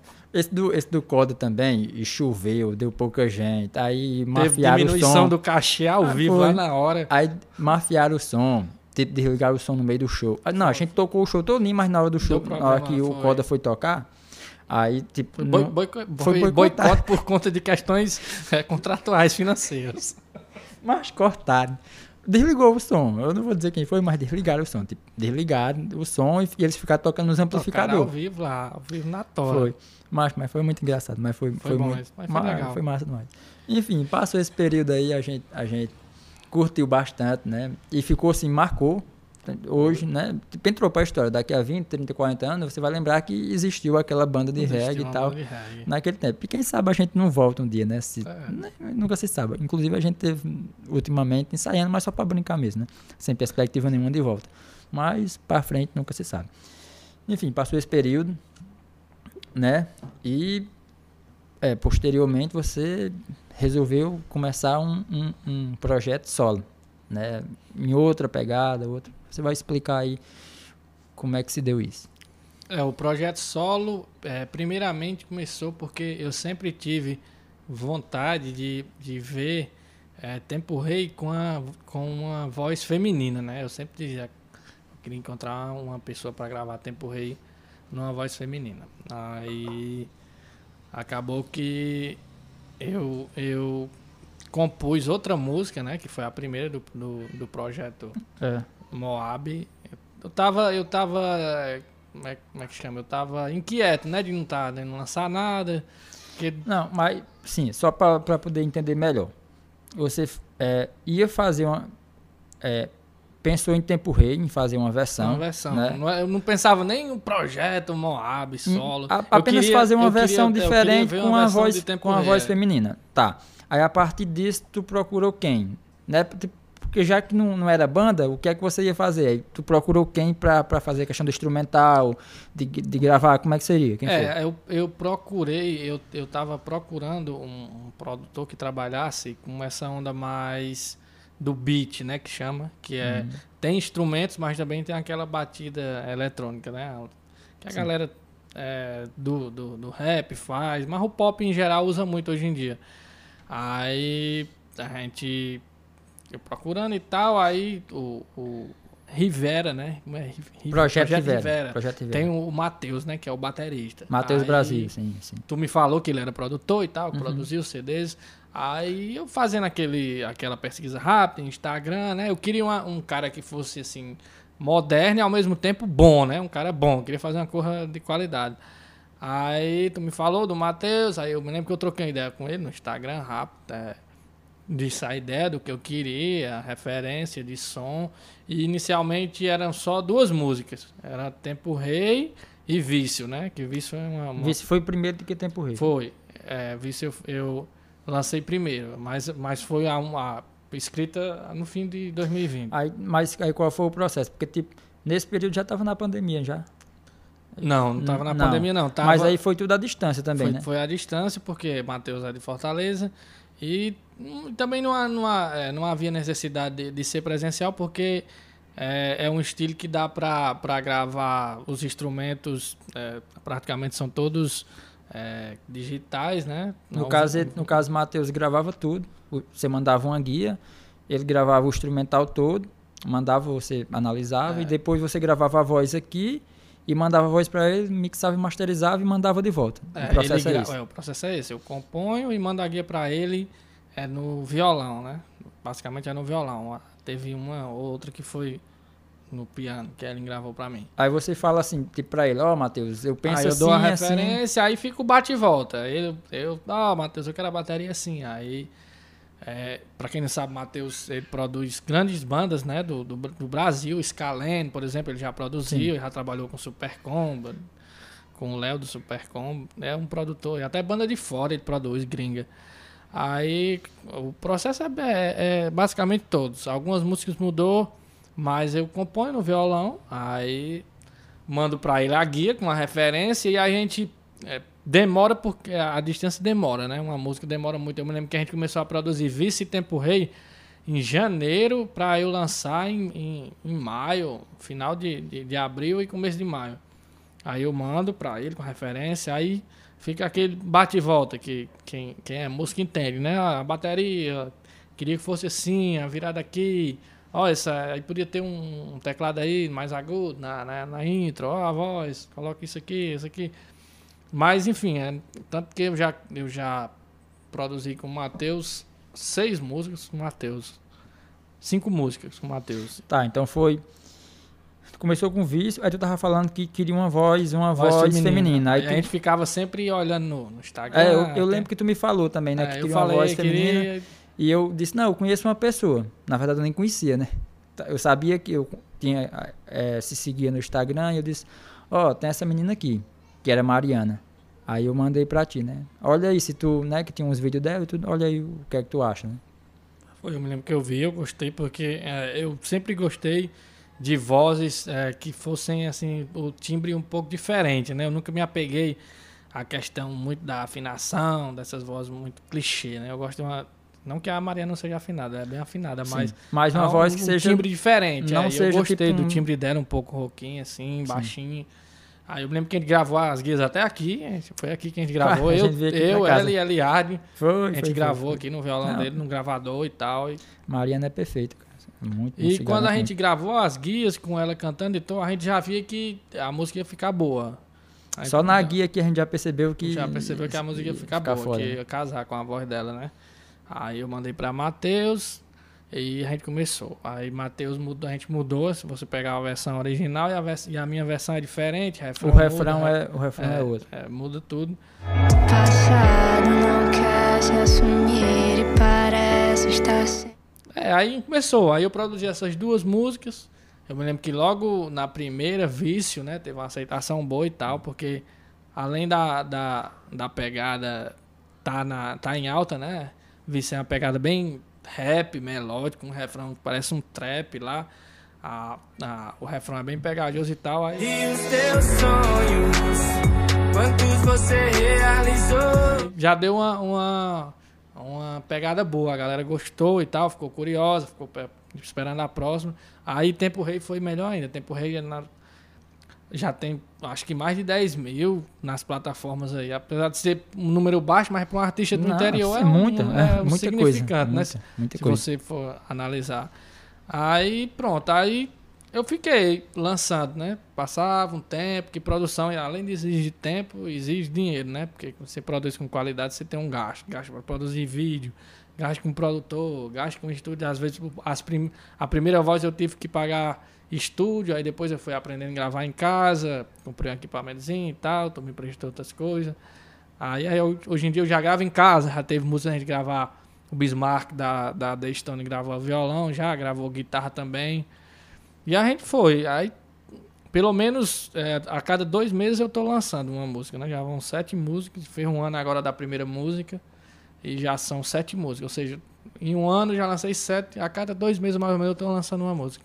Tá, então fala, fala como é que encontra o teu trabalho, tanto no Spotify, como no YouTube, como nas outras plataformas. Porque aí, sei lá, a pessoa quer É, ir você- procurar e ver como é que encontra. Qualquer plataforma que você imaginar tem. né? Desde as pagas às É, gratuitas. Até na porta do inferno tem. Em qualquer lugar você acha. É só colocar Moab, M-O-A-H-B. Porque, é, apesar de originalmente meu nome ser Moab, M-O-A-B, mas já na- nas plataformas já tinha uma banda com esse nome, né? Aí a gente teve que inserir o H para diferenciar. Tem no Palco MP3, tem Spotify, tem no YouTube, tem no Deezer, no, no Tidal, tem em tudo que você pensar tem. Pra baixar, pra escutar, no sua música, lá no meio do, dos forró tem também, você procurar tem. E tem vídeo no YouTube, onde você procurar acha. Já são sete músicas, né? Inclusive eu lancei uma hoje, uma versão de uma música hoje. Aí a gente sempre produz o- o- os, os lyric vídeo, né? Produçãozinha simples, geralmente é feito no celular mesmo, mas com a qualidadezinha boa. Pois é, então vamos, vamos falar a respeito da mudança, né? Porque, tipo, você cantava reggae, né? Sei lá. Claro que não muda muita coisa de filosofia, tipo de música. A gente sempre falou, no nosso dia a gente sempre falou de amor, né? Amor, problemas sociais e tudo. E, e foi para um, pra uma vertente um pouco mais nova, que sei lá, é o beat, é rap, é trap, essas coisas, né? E eu lembro que quando é, saiu a primeira música, né? Surgiu muitos comentários a respeito de tipo, sei lá, ah, Moab agora é outra coisa, né? Usar autotune, né? Porque assim, autotune é uma coisa bem comum dentro da cena, não para corrigir a voz, mas é como uma identidade já, né? Não é uma coisa de, não, eu tenho que afinar a voz com autotune, né? É uma coisa de identidade. E rolou muito isso, né? Não, eu não gostei por conta disso, né? Queria que você falasse um pouco a respeito de como é que foi esse processo de transição, né? E de aceitação da- das pessoas. É assim, porque primeiro, primeiro o cara tem que entender que o, o gosto musical do cara, é, ele amadurece também, né? Tipo, a, a banda era 2014, 2015 e a gente tá em 2020 já. De lá pra cá a gente escutou muita coisa, conheceu bandas e... E, a- e sem falar que tipo a cena mudou, né? A gente tava num período que o reggae tava de alta. Também. Assim, apesar que eu tô falando de alta, mas você era um apreciador muito grande de reggae. Tipo, você Era. tinha, sei lá, um terabyte de, só de reggae lá. Então você ouvia muito e você conhecia. Não era uma coisa que a gente tava fazendo como moda. Era uma coisa que você gostava, eu gostava, Cláudia você gostava. Então tinha uma galera que gostava. Não era questão de moda, não. Mas, sei lá, daquele tempo pra cá, tipo, as coisas mudaram bastante, né? A, a cena da música no Brasil mudou bastante. Mudou bastante. Pois é, aí é, a gente é, a gente passa a escutar outras coisas, conhecer outros estilos, escutar, escutar outras bandas. Tanto que se você se você pegar o, a- o último single que a gente lançou do, do Rasta já não era um reggae, né? A gente lançou um single É, chamado avesso, né? que ele é mais uma pegada do rock ali, com, com baixo eletrônico, porque ali a gente já tava com outras influências, já queria fazer Sim, uma, sim, uma- sim. Queira ou não queira, você quer fazer a música que você tá absorvendo naquele momento. Você quer expor o que você tá curtindo, o que você. Aí a questão do, do, do amadurecimento musical, comecei a, a escutar outras coisas. Teve uma época que eu escutava muito Daft Punk, essa coisa mais, mais eletrônica. Comecei a escutar esse ma- muito indie rock e tal também.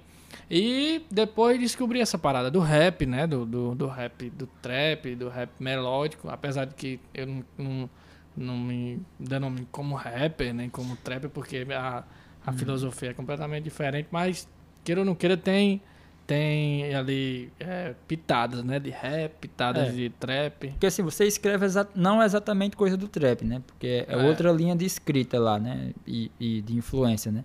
Você escreve mais música, fala, que, É, fa- fala de amor, sentimento, sentimento, rela- relacionamento, né? De término e começo de relacionamento, superação. Enfim, mas aí, acho que nesse período também teve a questão do, do- de uma grande influência do, do Matuê, né? Que na época, tipo, o Matuê aqui, era Sim, aqui do é, Ceará, né? também. É aqui de Fortaleza, né? E é um cara que, que na época estava muito em alta também. Né? E o- o- nesse período, o, o, o rap e o trap cresceu bastante. Tipo, tava, tava em alta, assim, total. Tava surgindo, surgindo é, é, banda e, e, e, e, cantores de rap e trap, assim, tava, na cena tava em alta, né? Era, eu, eu escutava muito Matuê e é como se eu misturasse ali uma, uma pegada Matuê, né? Que é aquela coisa no, no beat, mas o, a letra já é mais uma pegada Konai, né? Uma pegada mais Ah, sentimentalista, mais romântica. E Eu digo a- assim, o Matuê foi mais uma questão de, é, de descobrir. Descobrir, é. a cena e a partir daqui dali ouvir outras coisas, né? Como você falou do Conai, do. Como é o nome? Do. Ken Dantas, Luiz né? Lins. Luiz Lins, que já, já, já é, É, algo, o- uma pegada o- diferente. O Ken Dantas, inclusive, ele, ah, é o- a referência que eu mandei pro Matheus foi uma música do Ken Dantas, da primeira música que eu fiz, né? Aí a gente, do que acordo que a gente vai curtindo e tal, vai montando o som ali, as referências, é, às vezes inconscientemente uma coisa é, influencia no som que você está fazendo, seja na letra, ou seja no, no- na sonoridade, né? Tem uma música que é, é basicamente referência do Daft Punk, que eu teve uma época que eu escutava muito Daft Punk e sempre tive vontade de fazer. Aí a primeira versão de certeza é basicamente uma, uma, uma, uma, uma influência total do Daft Punk, tanto em vocais como na bateria. Se você escutar Daft Punk, você lembra. Sim. se Você tá você falando de escutar certeza, né? você É, é Punk. influenciada pelas músicas da Daft Punk. Você chega, meu mundo se. Vício é uma- é uma pegada ali de pop no piano e o refrão é um refrão trap, né? Só que não fala nada do trap, fala de um, de um relacionamento, de uma conversa e tem um refrão bem pra cima. É, Tempo Rei é mais um lo-fizinho. Um lo-fi com, com, com o beatzinho embaixo e o refrão dá uma viradazinha no trap também. Te- teve uma música que tu, tu produziu com o Tambit, não foi também? Pô, me engano. Tambits- Tambit é da. Fala um pouco dele aí, que inclusive eu vou chamar ele pra estar aqui também, É, o né? Tambits é um produtor aqui do, do Iguatu que, a galera não conhece muito, mas ele produz pra galera de São Paulo. Grandes artistas, né? grandes artistas. Aí ele tem música produzida com mais de um milhão de views. Tem o, o do. Acho que, se eu não me engano, do, do Da Lua. É, o se eu da não me Lua. engano, tem um. Ele. É, o Tambits ah, foi, foi o Freud, já falou nele. Quem conhece rap sabe quem é o Freud. E eu produzi com ele. Essa, essa minha música é onde. Essa daí é uma que eu levei mais pra. pra, pra pro lado do rap mesmo, né? Tanto que na- no flow, nas rimas, essa daí eu fiz de propósito para parecer uma coisa mais do, do rap tudo. Até na, na, na, na letra e tal, uma coisa mais voltada pro, pro rap. É mais sensual, a Mais música, sensual, mais assim. é, a letra é um pegada- pouco mais. É, e tem umas rimas mais ali, um flow mais engajado e tal. E essa daí é, eu achei melhor produzir com o Tan justamente por ser a especialidade dele, né? Pois é, pô, vou chamar a Tam pra estar aqui também, viu? O Tan Beats tem Esteja história. convidado, Tambit. Fizessem homenagem pra lembrar depois. Rolou Aí depois veio mais um hit com o tio Elinho que foi Sufoco. né? Eita, Sufoco. Depois de cinco anos que eu tinha feito Tempo Rei com ele, aí eu fiz Sufoco com o Elinho. Mesmo, basicamente o mesmo processo de Tempo Rei. Eu Você fez sua parte mandou pra ele parte, fazer mandei, a parte dele. né? Mandei no violão pra ele e ele devolveu, como sempre. É, é, Elinho, pra quem não conhece, né? É também, ele é um Vai tá músico. É, ele é um músico da cidade, né? É um grande letrista também. Inclusive, ele, ele vai trabalhar comigo ne- é, nesse programa também. Por enquanto ele não pode por questão da pandemia, né? Tá isolado em casa. Mas vai rolar também, né? E depois a gente fala um pouco dele também. Pois é, aí eu fiz Sufoco com o Elinho, que foi a última de 2020. Aí depois, no começo do ano agora, eu fiz Vida Torta, que é, que é a primeira do ano. E agora, por último, eu lancei uma versão acústica de certeza, né? Uma versão no piano, que o Elinho quem gravou o piano Pronto, que mim. saiu, no caso saiu hoje. Já Saiu hoje, já saiu tá, hoje, já tá quem quiser ouvir já dá. E a gente Quer dizer, quando do- a gente lançar esse vídeo aqui, já vai estar já tá no mundo. já vai estar no mundo, já então quem, quem quiser ouvir lá eu- no, no YouTube. Eu procuro sempre estar lançando, né? É, provavelmente daqui a um mês, dois, vai ter outra. E aí a gente vai produzindo devagar. Porque tem que ser de uma forma espontânea. Eu não, eu não costumo compor assim, programado, nem forçado. Às vezes do nada eu componho uma música e decido lançar. Ou então às vezes eu componho, aí me empolgo, começo a produzir e depois abandono aquele projeto ali. Não chego nem a gravar. Já teve música eu já gravei instrumental e não. não- E não- depois não pra curti, mas a música não coloquei pra frente. Não, eu queria falar também um pouco a respeito dos da questão de streams, né? Eu sei que tipo um artista pequeno não dá pra ele a gente tava falando assim de produção, né? E às vezes tem essa questão financeira também que às vezes impossibilita também de de, vo, de você estar produzindo mais coisa porque de certa forma é um custo, né? Então, e, e os streams, tipo YouTube, Spotify, é, dá pra ganhar alguma coisa com isso? Ou não, por enquanto não dá? Ou é uma coisa assim, tipo, se- fizer um pouco mais de sucesso, dá? Como é que funciona? É, pra artistas pequenos, assim, é, você faz ali pelo prazer, mas, mas o stream não dá. não, não tem como não ganhar tem- dinheiro. não. Eu tô falando, não tem como ganhar realmente, assim, absolutamente nada. Tem um valor ali mínimo, né? Que não paga nem a produção de uma música mensalmente, eu tô dizendo. Aham, sim. É, mas, de toda forma, você tem que estar nas plataformas, né? Sim, Porque, porque, só em estar, já, já você já, já cria a possibilidade de sua música ser vista, né? Ser ouvida e, sim. de qualquer forma, você tem que colocar nas É, é o plataformas. tipo de coisa que às vezes eu falo pro pessoal, que a galera que tá produzindo, tá começando, né? Que a, pensa que, tipo, eu vou fazer, vou produzir, vou lançar e, sei lá, vou fazer sucesso, né? Aí eu sempre digo, não, o lance é você fazer, coloca lá, faz o trabalho de divulgação, que isso tem que ser feito, né? Não adianta você também apenas fazer e, e não, não dar importância, né? E, e beleza, e, e produzir sempre na, na, na excelência possível que, que você puder fazer, de qualidade, né? Trabalhar, não ser uma coisa descompromissada, ser um negócio, não. Eu vou É, fazer e fazer o puder. negócio bem feito e vou lançar. Vai dar certo? Não vai. Mas beleza, tá lá. Hora ou outra pode surgir uma oportunidade e você conseguir fazer algo maior. né? É, desse, esse processo, é, desde o CD da, da banda, né? Contribuiu para isso, pra gente aprender a, a sempre querer fazer, se preocupar com cada detalhe, ó. é, a capa, como é que a gente vai fazer, o nome da música, é melhor assim, é mais fácil de achar assim, esse nome. Já tem uma música com esse nome, é, é melhor fazer um vídeo só a letra, é melhor colocar um vídeo mais, mais produzido. É, é melhor. Cada detalhezinho que você puder fazer, assim. é, eu acho que se você fizer, é claro que todo mundo sonha em fazer sucesso, se der certo, é claro que viver de música seria maravilhoso. Mas assim, acho que você não pode se prender a já fazer pensando, isso vai estourar, vai. Você tem que fazer com. Porque você gosta, né? Primeiro você tem que gostar. Você tem vontade de expor ali a sua, a sua arte ali. E colocar nas plataformas é essencial, porque é, eu, por exemplo, é, eu já cheguei a, a abrir o, o, o Spotify, né? E ter uma pessoa na Rússia, que não, sei um diabo foi que chegou lá, a minha música na É, Rússia. tipo, só para o pessoal entender, dentro do, do Spotify tem uma plataforma que tem os dados artista, O né? Que você artista. tem acesso, Você tipo, gerencia você, tudo. você gerencia tudo e, e consegue saber exatamente Quem tá ouvindo? quem tá ouvindo. Tipo. Iguatu tá ouvindo, Fortaleza, Argentina, consegue, você consegue saber exatamente o alcance que sua música tá tendo. Exatamente. Porque, assim, a, é, isso aí, é, tanto faz você ser um artista pequeno ou grande, mas o Spotify disponibiliza essa ferramenta para todo artista. Sim. Porque ali você sabe quem é que tá ouvindo seu som, onde é, você sabe se é mulher, se é homem, você Tem sabe a, a- a idade, idade. a faixa etária, você sabe tudo, tudo, tudo. Se você abrir aqui o Spotify aqui agora, você vai saber, tem duas pessoas escutando sua música. Ele, ele mostra em tempo Ele real mostra quem, em tempo real se tem tá alguém ouvindo. escutando, é.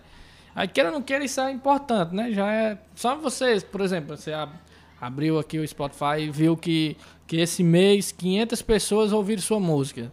200 pessoas, 100 Sim. pessoas. De certa forma, faz valer a pena que alguém se interessou pelo que você É. gastou tempo para tipo produzir, assim, né? Eu, eu, eu penso, né, dessa forma, que você também nunca sabe, o- nunca sabe o alcance que sua música tem. Eu não estou falando de alcance nem de, de quantas pessoas ouviram, mas do alcance de como a pessoa É, uma pessoa É, às de vezes como faz a pessoa- a pena. É, de como, sei lá, a pessoa às vezes não tá bem ou tá muito bem e ele interpreta aquela música, sei lá, aquilo dá outra, Com ou- certeza. outro, o- outro estado pro, pro dia dele, né? Então você nunca sabe exatamente como alcança. Às vezes- a pessoa pensa, não, é, isso aqui é, sei lá, uma besteira que eu tô fazendo, é uma coisa simples, mas você nunca sabe o tamanho Como ela vai tocar É, as pessoas. de né? como ela toca a pessoa, né? Já Isso- teve, é, desde a época do Racha, também nessa, nessa. Porque, assim, queira ou não queira, essa nova fase da música, do, do stream, o Racha tava no começo, né? A gente botou a Sim. música no Spotify, É, o mas ainda Spotify não era tava no popular. início ali também, né? Hoje tá... Hoje, por exemplo, se fosse hoje, o som conseguiria chegar em mais pessoas, como o É meu, eu- por exemplo. Eu lembro que na Chegou. época o, o CD basicamente foi baixado lá no Sua Música, né? Foi, não era nem tá Spotify, lá, o Spotify tava ainda num, período é, que não ainda era, não tava era tão popular. estabelecendo. Aí, é, mas desde a época de, de, de Tempo Rei do Rasta, como tanto agora no Tempo Rei na versão nova, pessoas que se que perderam alguém, algum familiar, algum amigo que, que relatam, né, que se emociona quando escuta a música, que lembra da pessoa e tal. Sim. É, já teve é, vício também quando eu lancei, porque a música fala de relacionamento, de término e tal. E teve muita gente que, que se identificou com a música e tal. E sempre tem, né? Aquela, tantas músicas mais, mais de set song, né? Mais triste, mais deprê, como essas músicas mais animadinhas, que nem a que eu lancei hoje, certeza, que é uma música mais feliz, mais romântica. Tem a galera que, às vezes, às vezes você produz a música e tal, ela nem tem muito, muita, muita visualização. Mas uma pessoa faz um comentário ou, ou de- dá um depoimento ali, ah, essa música ela me tocou assim, assim, eu lembrei de um relacionamento que eu tive e tal, eu escuto essa música todo dia quando vou trabalhar, não sei o quê. Aí você, pronto, você já pensa, valeu a pena a produção dessa música. Só por esse comentário aí eu já fico satisfeito. Essa música valeu a pena. Já vai- já, já só valeu que- a pena só- o trabalho. é. Só a pessoa ter falado isso aqui pra mim já foi suficiente, né? É, além do que, é, daqui a, sei lá, 10 anos, 15 anos, é, você olha pra trás e vê ali, ah, eu produzi isso aqui em 2020, produzi isso aqui legal e tal, vai ser, de certa Ah, forma é tá tipo- registrado é- pra eternidade. É eterno. É, tá então pra- você registrou ali, não tem como mais voltar, É, não. Tá, ali pro registrado, mundo tá e pronto. E, pô, e- e tem uma coisa interessante que a- acontece muito ho- hoje em dia, né? Com essa questão do stream. Uma música de 20 anos atrás, de repente ela surge. Né? Dentro do stream, do nada. Do nada. Ela passa a fazer sucesso do nada, né? Que, que o, o que eu tô querendo dizer é que, tipo, o fato de você estar lançando agora não quer dizer que se não deu certo agora, não vai dar certo É, no futuro, né? Nunca se sabe o que, é que vai acontecer É, no futuro. futu- é, no futuro pode acontecer de uma música dar certo e, a- e as pessoas sentirem necessidade de escutarem as Sim. outras e gostarem das Sim. outras também, né? Sim. A, a, a importância do artista independente é ele ter uma constância de lançamento, tá sempre lançando, alimentando a plataforma, não deixar morrer. É, chega um tempo ali que pô, é, falta inspiração, você tem um bloqueio é, criativo, ou então até uma questão financeira mesmo, você não consegue lançar nada, né? Principalmente nessa crise que tá aí, sem tocar, sem só, a galera tá vendo só dos streams, mas você tem que ter uma constância ali, tá sempre lançando, divulgando no Instagram, no, no, no, no, no Twitter, Facebook, seja lá onde for, e colocar nas plataformas. Se você não colocar na plataforma, você não existe para a música. Você fica isolado ali num, num mundo que hoje em dia a- por mais o ouvinte mais simples que, que tenha de música, mas ele tem ele pelo menos abre o YouTube ou uma, uma plataforma de música gratuita, que nem tem o, o Palco MP3, que eu, que eu aderi agora, que é uma plataforma gratuita, legal, ou o Spotify, divide com a, a família aí, um plano de família, mas tem que Sim. estar nas plataformas. Pois é, então acho que é isso. Né? Deu pra gente conversar bem. Assim, teria bem mais coisa pra gente. Foi... Eu lembrei de outras coisas que não, mas não vai ter tempo pra isso. Mas teria muita coisa pra gente falar, né? E do mais é isso. Queria agradecer, né? Pela Feliz. participação. Feliz. Apesar da gente sempre se ver, né? Mas a gente nunca tinha parado pra conversar e assim, de, de- não, vamos ver como é que foi o processo da coisa, né? E é isso, pessoal, né? Estaremos sempre por aqui. Esse foi um, um dos vídeos que vão rolar. Vai estar rolando sempre, semanalmente, um vídeo, né? E o Oiticica, apesar de estar fechado, né? Como bar, né? Mas agora vai estar aberto aqui como um podcast, né? Então, se sentir saudade, volta aqui, a gente conversa, a gente vê e vai rolar muita coisa, né? Qualquer coisa chama.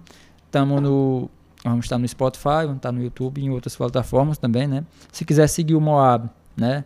É arroba Moab. Arroba Moab, M-O-A-H-B.br.